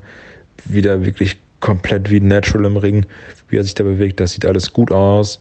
Auch die Aktion, die er zeigt, schön arrogant natürlich auch da wieder. Und dann hier Primer-Skottchen war dann eben KSI. Natürlich wollen wir dann auch noch rein, ne? Hätte auch irgendwie Jake Paul sein können, aber nix, KSI. Auch da nochmal ein bisschen Werbung für Prime machen. Nichtsdestotrotz, der Frog Splash Spot war witzig. Nimmt natürlich auch wieder mediale Aufmerksamkeit mit. Ähm, ja, ne? Also, egal ob man es die Leute mag oder nicht, das, was sie da machen, machen sie wirklich gut. Kann man nicht anders sagen. Ist ein weiteres gutes Logan Paul Match. Dann muss ich ganz klar sagen, das Match, was ich auf der Card mit am schwächsten fand, war dann äh, Trish, Lita und Becky gegen Damage Control. Ja, also natürlich halt cool auch Trish und Lita zu sehen, ne? Macht natürlich auch Spaß und die haben sich auch alle Mühe gegeben und das war auch natürlich auch alles vernünftig. Nichtsdestotrotz, ich verstehe da jetzt auch nicht, warum Damage Control wieder verlieren muss. So, ja, du hast halt den Feel-Good-Moment, die Leute freuen sich, sagen, oh, hier Trish und Lita, yo, cool, ne? Aber wenn wir jetzt mal zurückdenken an den SummerSlam, Damage Control wurden aufgebaut und wir dachten, oh, die machen was, die holen Siege und gefühlt holen die seit einem halben Jahr keine Siege mehr. Und dann auch das mit dem Tag-Team-Title-Wechsel, also weiß ich nicht. Also ich habe das Gefühl, dass man so Damage Control so ein bisschen vor die Wand fährt. Und jetzt auch dann die wieder da verlieren zu lassen, also es ist auch, glaube ich, jetzt nicht schlimm, falls mal Trish und Lita verlieren würden und damit dann Damage Control besser aussieht, weil das war ja auch so ein bisschen die Story, ja, ihr seid eben die Veteraninnen, so an euch haben wir uns orientiert und wenn die sich da jetzt hinlegen für die, also wenn dann Lita sich mal hinlegen für Damage Control, wäre es schon sinniger, meiner Meinung nach. Ray gegen Dominic. Also auch da erstmal die beiden Entrances wirklich fantastisch. Also das Dominik-Ding, ich kann es nur nochmal sagen, wie der sich entwickelt hat, ne? Das ganze Ding, das Charisma von dem, wie er sich gibt, wie arrogant er ist. Und auch da, ich wiederhole mich, wie toll man den hassen kann. Auch im Match wieder durchgezogen, die Sache mit der Mutter, äh, mit der Schwester. Aber bevor wir zum Match kommen, natürlich noch der Ray Entrance mit Snoop Dogg am Anfang mit dem Eddie-Theme Alter, war das ein Pop in der Halle. Auch da wieder komplett ins Herz. Nur geil. Ähm, dann eben noch mit Snoop Dogg reinfallen im Lowrider auch noch witzig irgendwie. Also beide Entrances wirklich fantastisch. Und hast auch gemerkt, das Match ist groß. Also und auch mit diesem, ja hier mit dem äh, Trailer, der vor dem Match kam, wo man noch gesehen hat, wie lange die Story auch geht, habe ich so ein bisschen vergessen, weil die auch ein bisschen vor sich hergedümpelt ist natürlich, ne? Weil dann auch mal der Judgment der eher woanders beschäftigt war. Aber jetzt hier wirklich das Rating und dann auch nochmal mit dem Rückbezug zu Clash of the Castle. Das ist wirklich auch da wieder eine gute, lang erzählte Story. Zwar mit Pausen zwischendrin, nichtsdestotrotz gute Geschichte und auch das Match. Mich hat da ein bisschen genervt, dass das wieder so ein Sponsoring-Kram sein musste und das dann an den Banden irgendwie Cinnamon Toast Crunch ist. Also ich, das nervt bei so einem jedoch schon auch irgendwie eher ernsten Match und einem äh, persönlichen Match, dass dann immer dieses Sponsoring dabei ist und dass dann die Barrikaden und die Pfosten da alles Cinnamon Toast Crunch zeigen müssen. Ja, weiß ich nicht. Sowas nervt mich so ein bisschen. Aber unabhängig davon, ähm, wie gesagt, die Crowd hatte richtig, richtig Bock. Äh, dann, wie gesagt, wie sich Dominik entwickelt hat. Und ich muss auch ganz klar sagen, dass ich eigentlich dachte, Dominik holt hier den Sieg. Also, dass er jetzt die Chance nutzt und äh, dann Ray besiegt. Aber gut, wer weiß, vielleicht geht die Fehde auch noch weiter. Ne? Ist ja auch, glaube ich, Spekulation, die ihr in der Preview angestellt habt. Aber auch da, also wirklich dieser Spot mit dem äh, Gürtel zum Beispiel, wo es dann auf den Arsch gibt, natürlich auch witzig mitgenommen. Also die Leute hatten auch alle Bock, dass Dominik jetzt auf die Schnauze kriegt. Und das ist dann ja auch entsprechend passiert. Von daher mochte ich das ganz gerne. Und was ich auch unfassbar fand, so ja, ich weiß natürlich, Bad Bunny ist groß, der ist riesig, ne? Mit Erfolgen und Streaming-Zahlen. Aber der wurde ja allein schon vorgestellt ähm, als, als, als Co-Kommentator. Da hat er schon einen riesigen Pop bekommen. Und ich dachte, was ist denn jetzt los? Und dann beim, beim Eingriff später nochmal, als er dann Dominik daran hindert, die Kette einzusetzen. Also wirklich, ich finde es krass, wie, wie beliebt er ist. Das hätte ich irgendwie nie gedacht, dass, dass der so over ist. Kommen wir zu Rhea gegen Charlotte. Muss ich ganz klar sagen, bin ich erstmal froh, dass es nicht Main Event war, weil Main Event meiner Meinung nach ist komplett verdient. Kevin Owens und Sami Zayn gegen die Usos. Aber da auch bei dem Match fand es am Anfang ein bisschen gebraucht. Ähm, das hat sich aber schon sehr groß angefühlt, also auch gerade auch mit den Entrances von Rhea und äh, von Charlotte. Auch beide da ihr, ihr Feuer gehabt oder ihr Feuerwerk beziehungsweise. Das war halt wirklich geil gemacht. Und wie gesagt, am Anfang so ein bisschen gebraucht, um reinzukommen. Aber gerade so diese Schlussphase, ne, da waren wirklich viele Nearfalls drin. Und die Leute hatten, waren auch immer heiß, haben gesagt, okay, wir wollen jetzt, dass Rhea das Ding holt. Wir sind auch irgendwo gegen Charlotte. Aber gerade in Linie sind wir auch wirklich für Rhea. Und also wirklich dann gerade am Ende die Nearfalls, die sie gezeigt haben, das war wirklich stark. Da dachte ich auch mehrfach, ah, okay, jetzt ist vorbei, jetzt ist vorbei. Und als es dann den äh, Riptide vom Top Rope gab, auch in der Halle, die Leute waren richtig laut mitgezählt, alle ausgerastet beim Sieg. Wirklich komplett verdient. Also da wird es auch, glaube ich, denke ich mal, bei Raw entsprechend die You Deserve a Chance geben. Also wirklich sehr, sehr, sehr, sehr stark. Dann haben sie sich gedacht, wir holen die Crowd erstmal wieder ein bisschen runter. Mit uns Snoop Dogg war nochmal im Ring. Ein bisschen gelabert und es gab dann eben ja, das eine hat zum anderen geführt. Es gab dann ein Impromptu-Match und ich dachte, oh geil, jetzt natürlich, ich bin da, zeigt mir die Legenden, komm, schick Stone Cold raus, einmal kurz einen Stunner, ähm, Bock oder, oder schick meinen neuen, einer meiner neuen Lieblingswrestler, schick Ellen Knight raus, der auch hier unfassbar over ist. Aber nix, es ist Pat McAfee, die Leute freuen sich trotzdem. Ich mich, ja, ich sage mir so, ja, okay, ne, brauche ich jetzt nicht persönlich, aber gut. Dann ist es eben Pat McAfee, da haben wir auch wieder die heilige Dreifaltigkeit der Celebrities zusammen mit Bad Bunny, Pat McAfee und Logan Paul, die wir jetzt in den letzten Jahren so ein bisschen bekommen haben. Ist okay, hätte ich jetzt ehrlich gesagt nicht gebraucht. Impromptu-Match gibt's, wird von Snoop Dogg angesetzt. Auch da wird der McAfee sieht wirklich gut aus in den Sachen, die er macht. Der ähm, Moonsault vom Top Rope, der Dive nach draußen. Dann hast du noch den anderen, ich glaube, es ist ein Football-Typ dabei gehabt, ja, ne, also holt andere Leute, glaube ich, mehr ab als mich. Pat McAfee gewinnt, okay, gut. Hätte ich jetzt ehrlich gesagt nicht so mega gebraucht. Dann aber Main Event, Kevin Owens und Sami Zayn gegen die Usos. Was soll ich sagen? Also erstmal dieses Intro da bei den Usos, dass dann der eine Typ, der da vorher performt hat, das fand ich war nix. Auch da, wenn die Leute in der Halle mega abgehen, keine Ahnung. Vielleicht bin ich zu alt, vielleicht stecke ich da nicht genug drin. Also für mich war das nix. Aber egal, kommen wir zu Kevin Owens und Sami Zayn. Auch da wieder riesiger Pop. Es wurde natürlich mitgesungen bis zum geht nicht mehr. alle hatten Bock auf Sammy. Und auch da dann natürlich klar, wir wollten alle, dass er dann irgendwie Roman entthront und ja, aber auch hier jetzt, also ich fand, ich finde, ich persönlich finde, der hat da jetzt auch nichts verloren, ehrlich gesagt. Also nichts von seinem Appeal verloren. Die Leute lieben den immer noch, die Leute haben noch immer Bock. Also jetzt nicht dieses, ah, vertane Chance und jetzt geht das alles bergab. So, die Leute haben da immer noch Bock drauf, die wollen das sehen. Und auch hier, finde ich, hat man dem ja eine riesige also einen riesigen Showcase gewidmet, ne? Also wir hatten ja teilweise so super Semi-Spots, die schon fast an, an Cena erinnern. Also aus was der alles outgekickt ist in diesem Match. Wie viel der einstecken musste die ganze Zeit und immer und immer und immer wieder.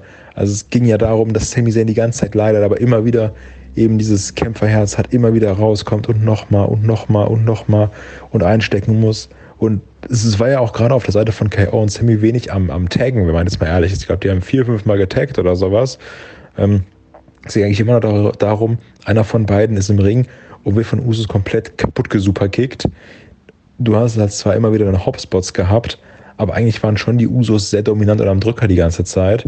Und ich fand auch, dass hier in dem Match recht früh auch die dicken Aktionen ausgepackt wurden, gerade auch mit den Splashs zum Beispiel, die zu Nearfalls geführt haben.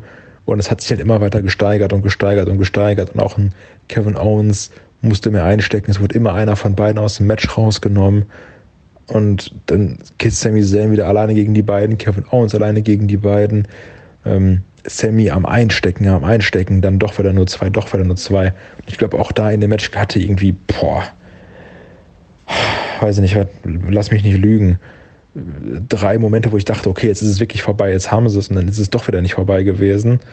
Ähm, auch das Aufgreifen, Jay Uso mit dem Helluva-Kick, Sammy mit dem dreifachen Helluva-Kick, mit diesem Auffang, äh, der Blick dabei, das ganze Ding wirklich fantastisch.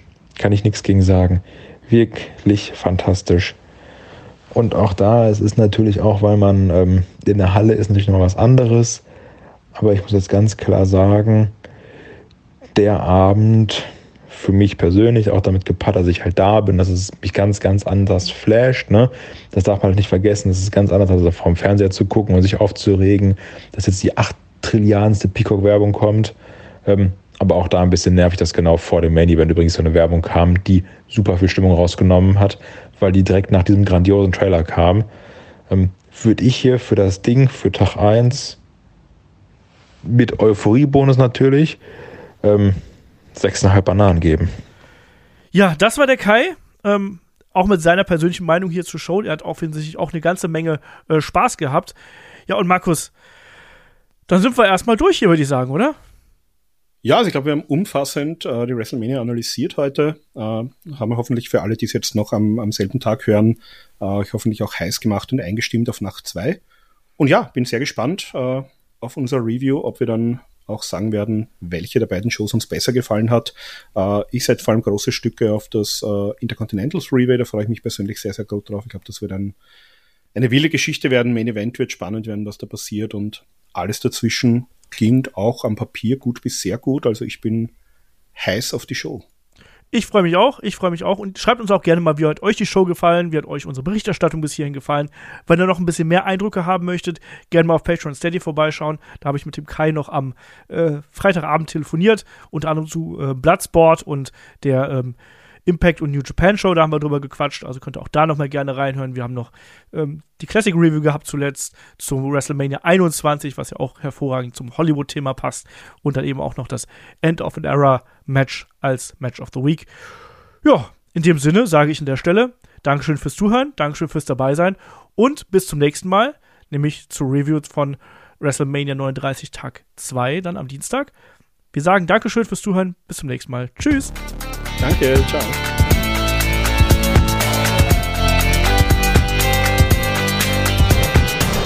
Headlock, der Pro Wrestling Podcast.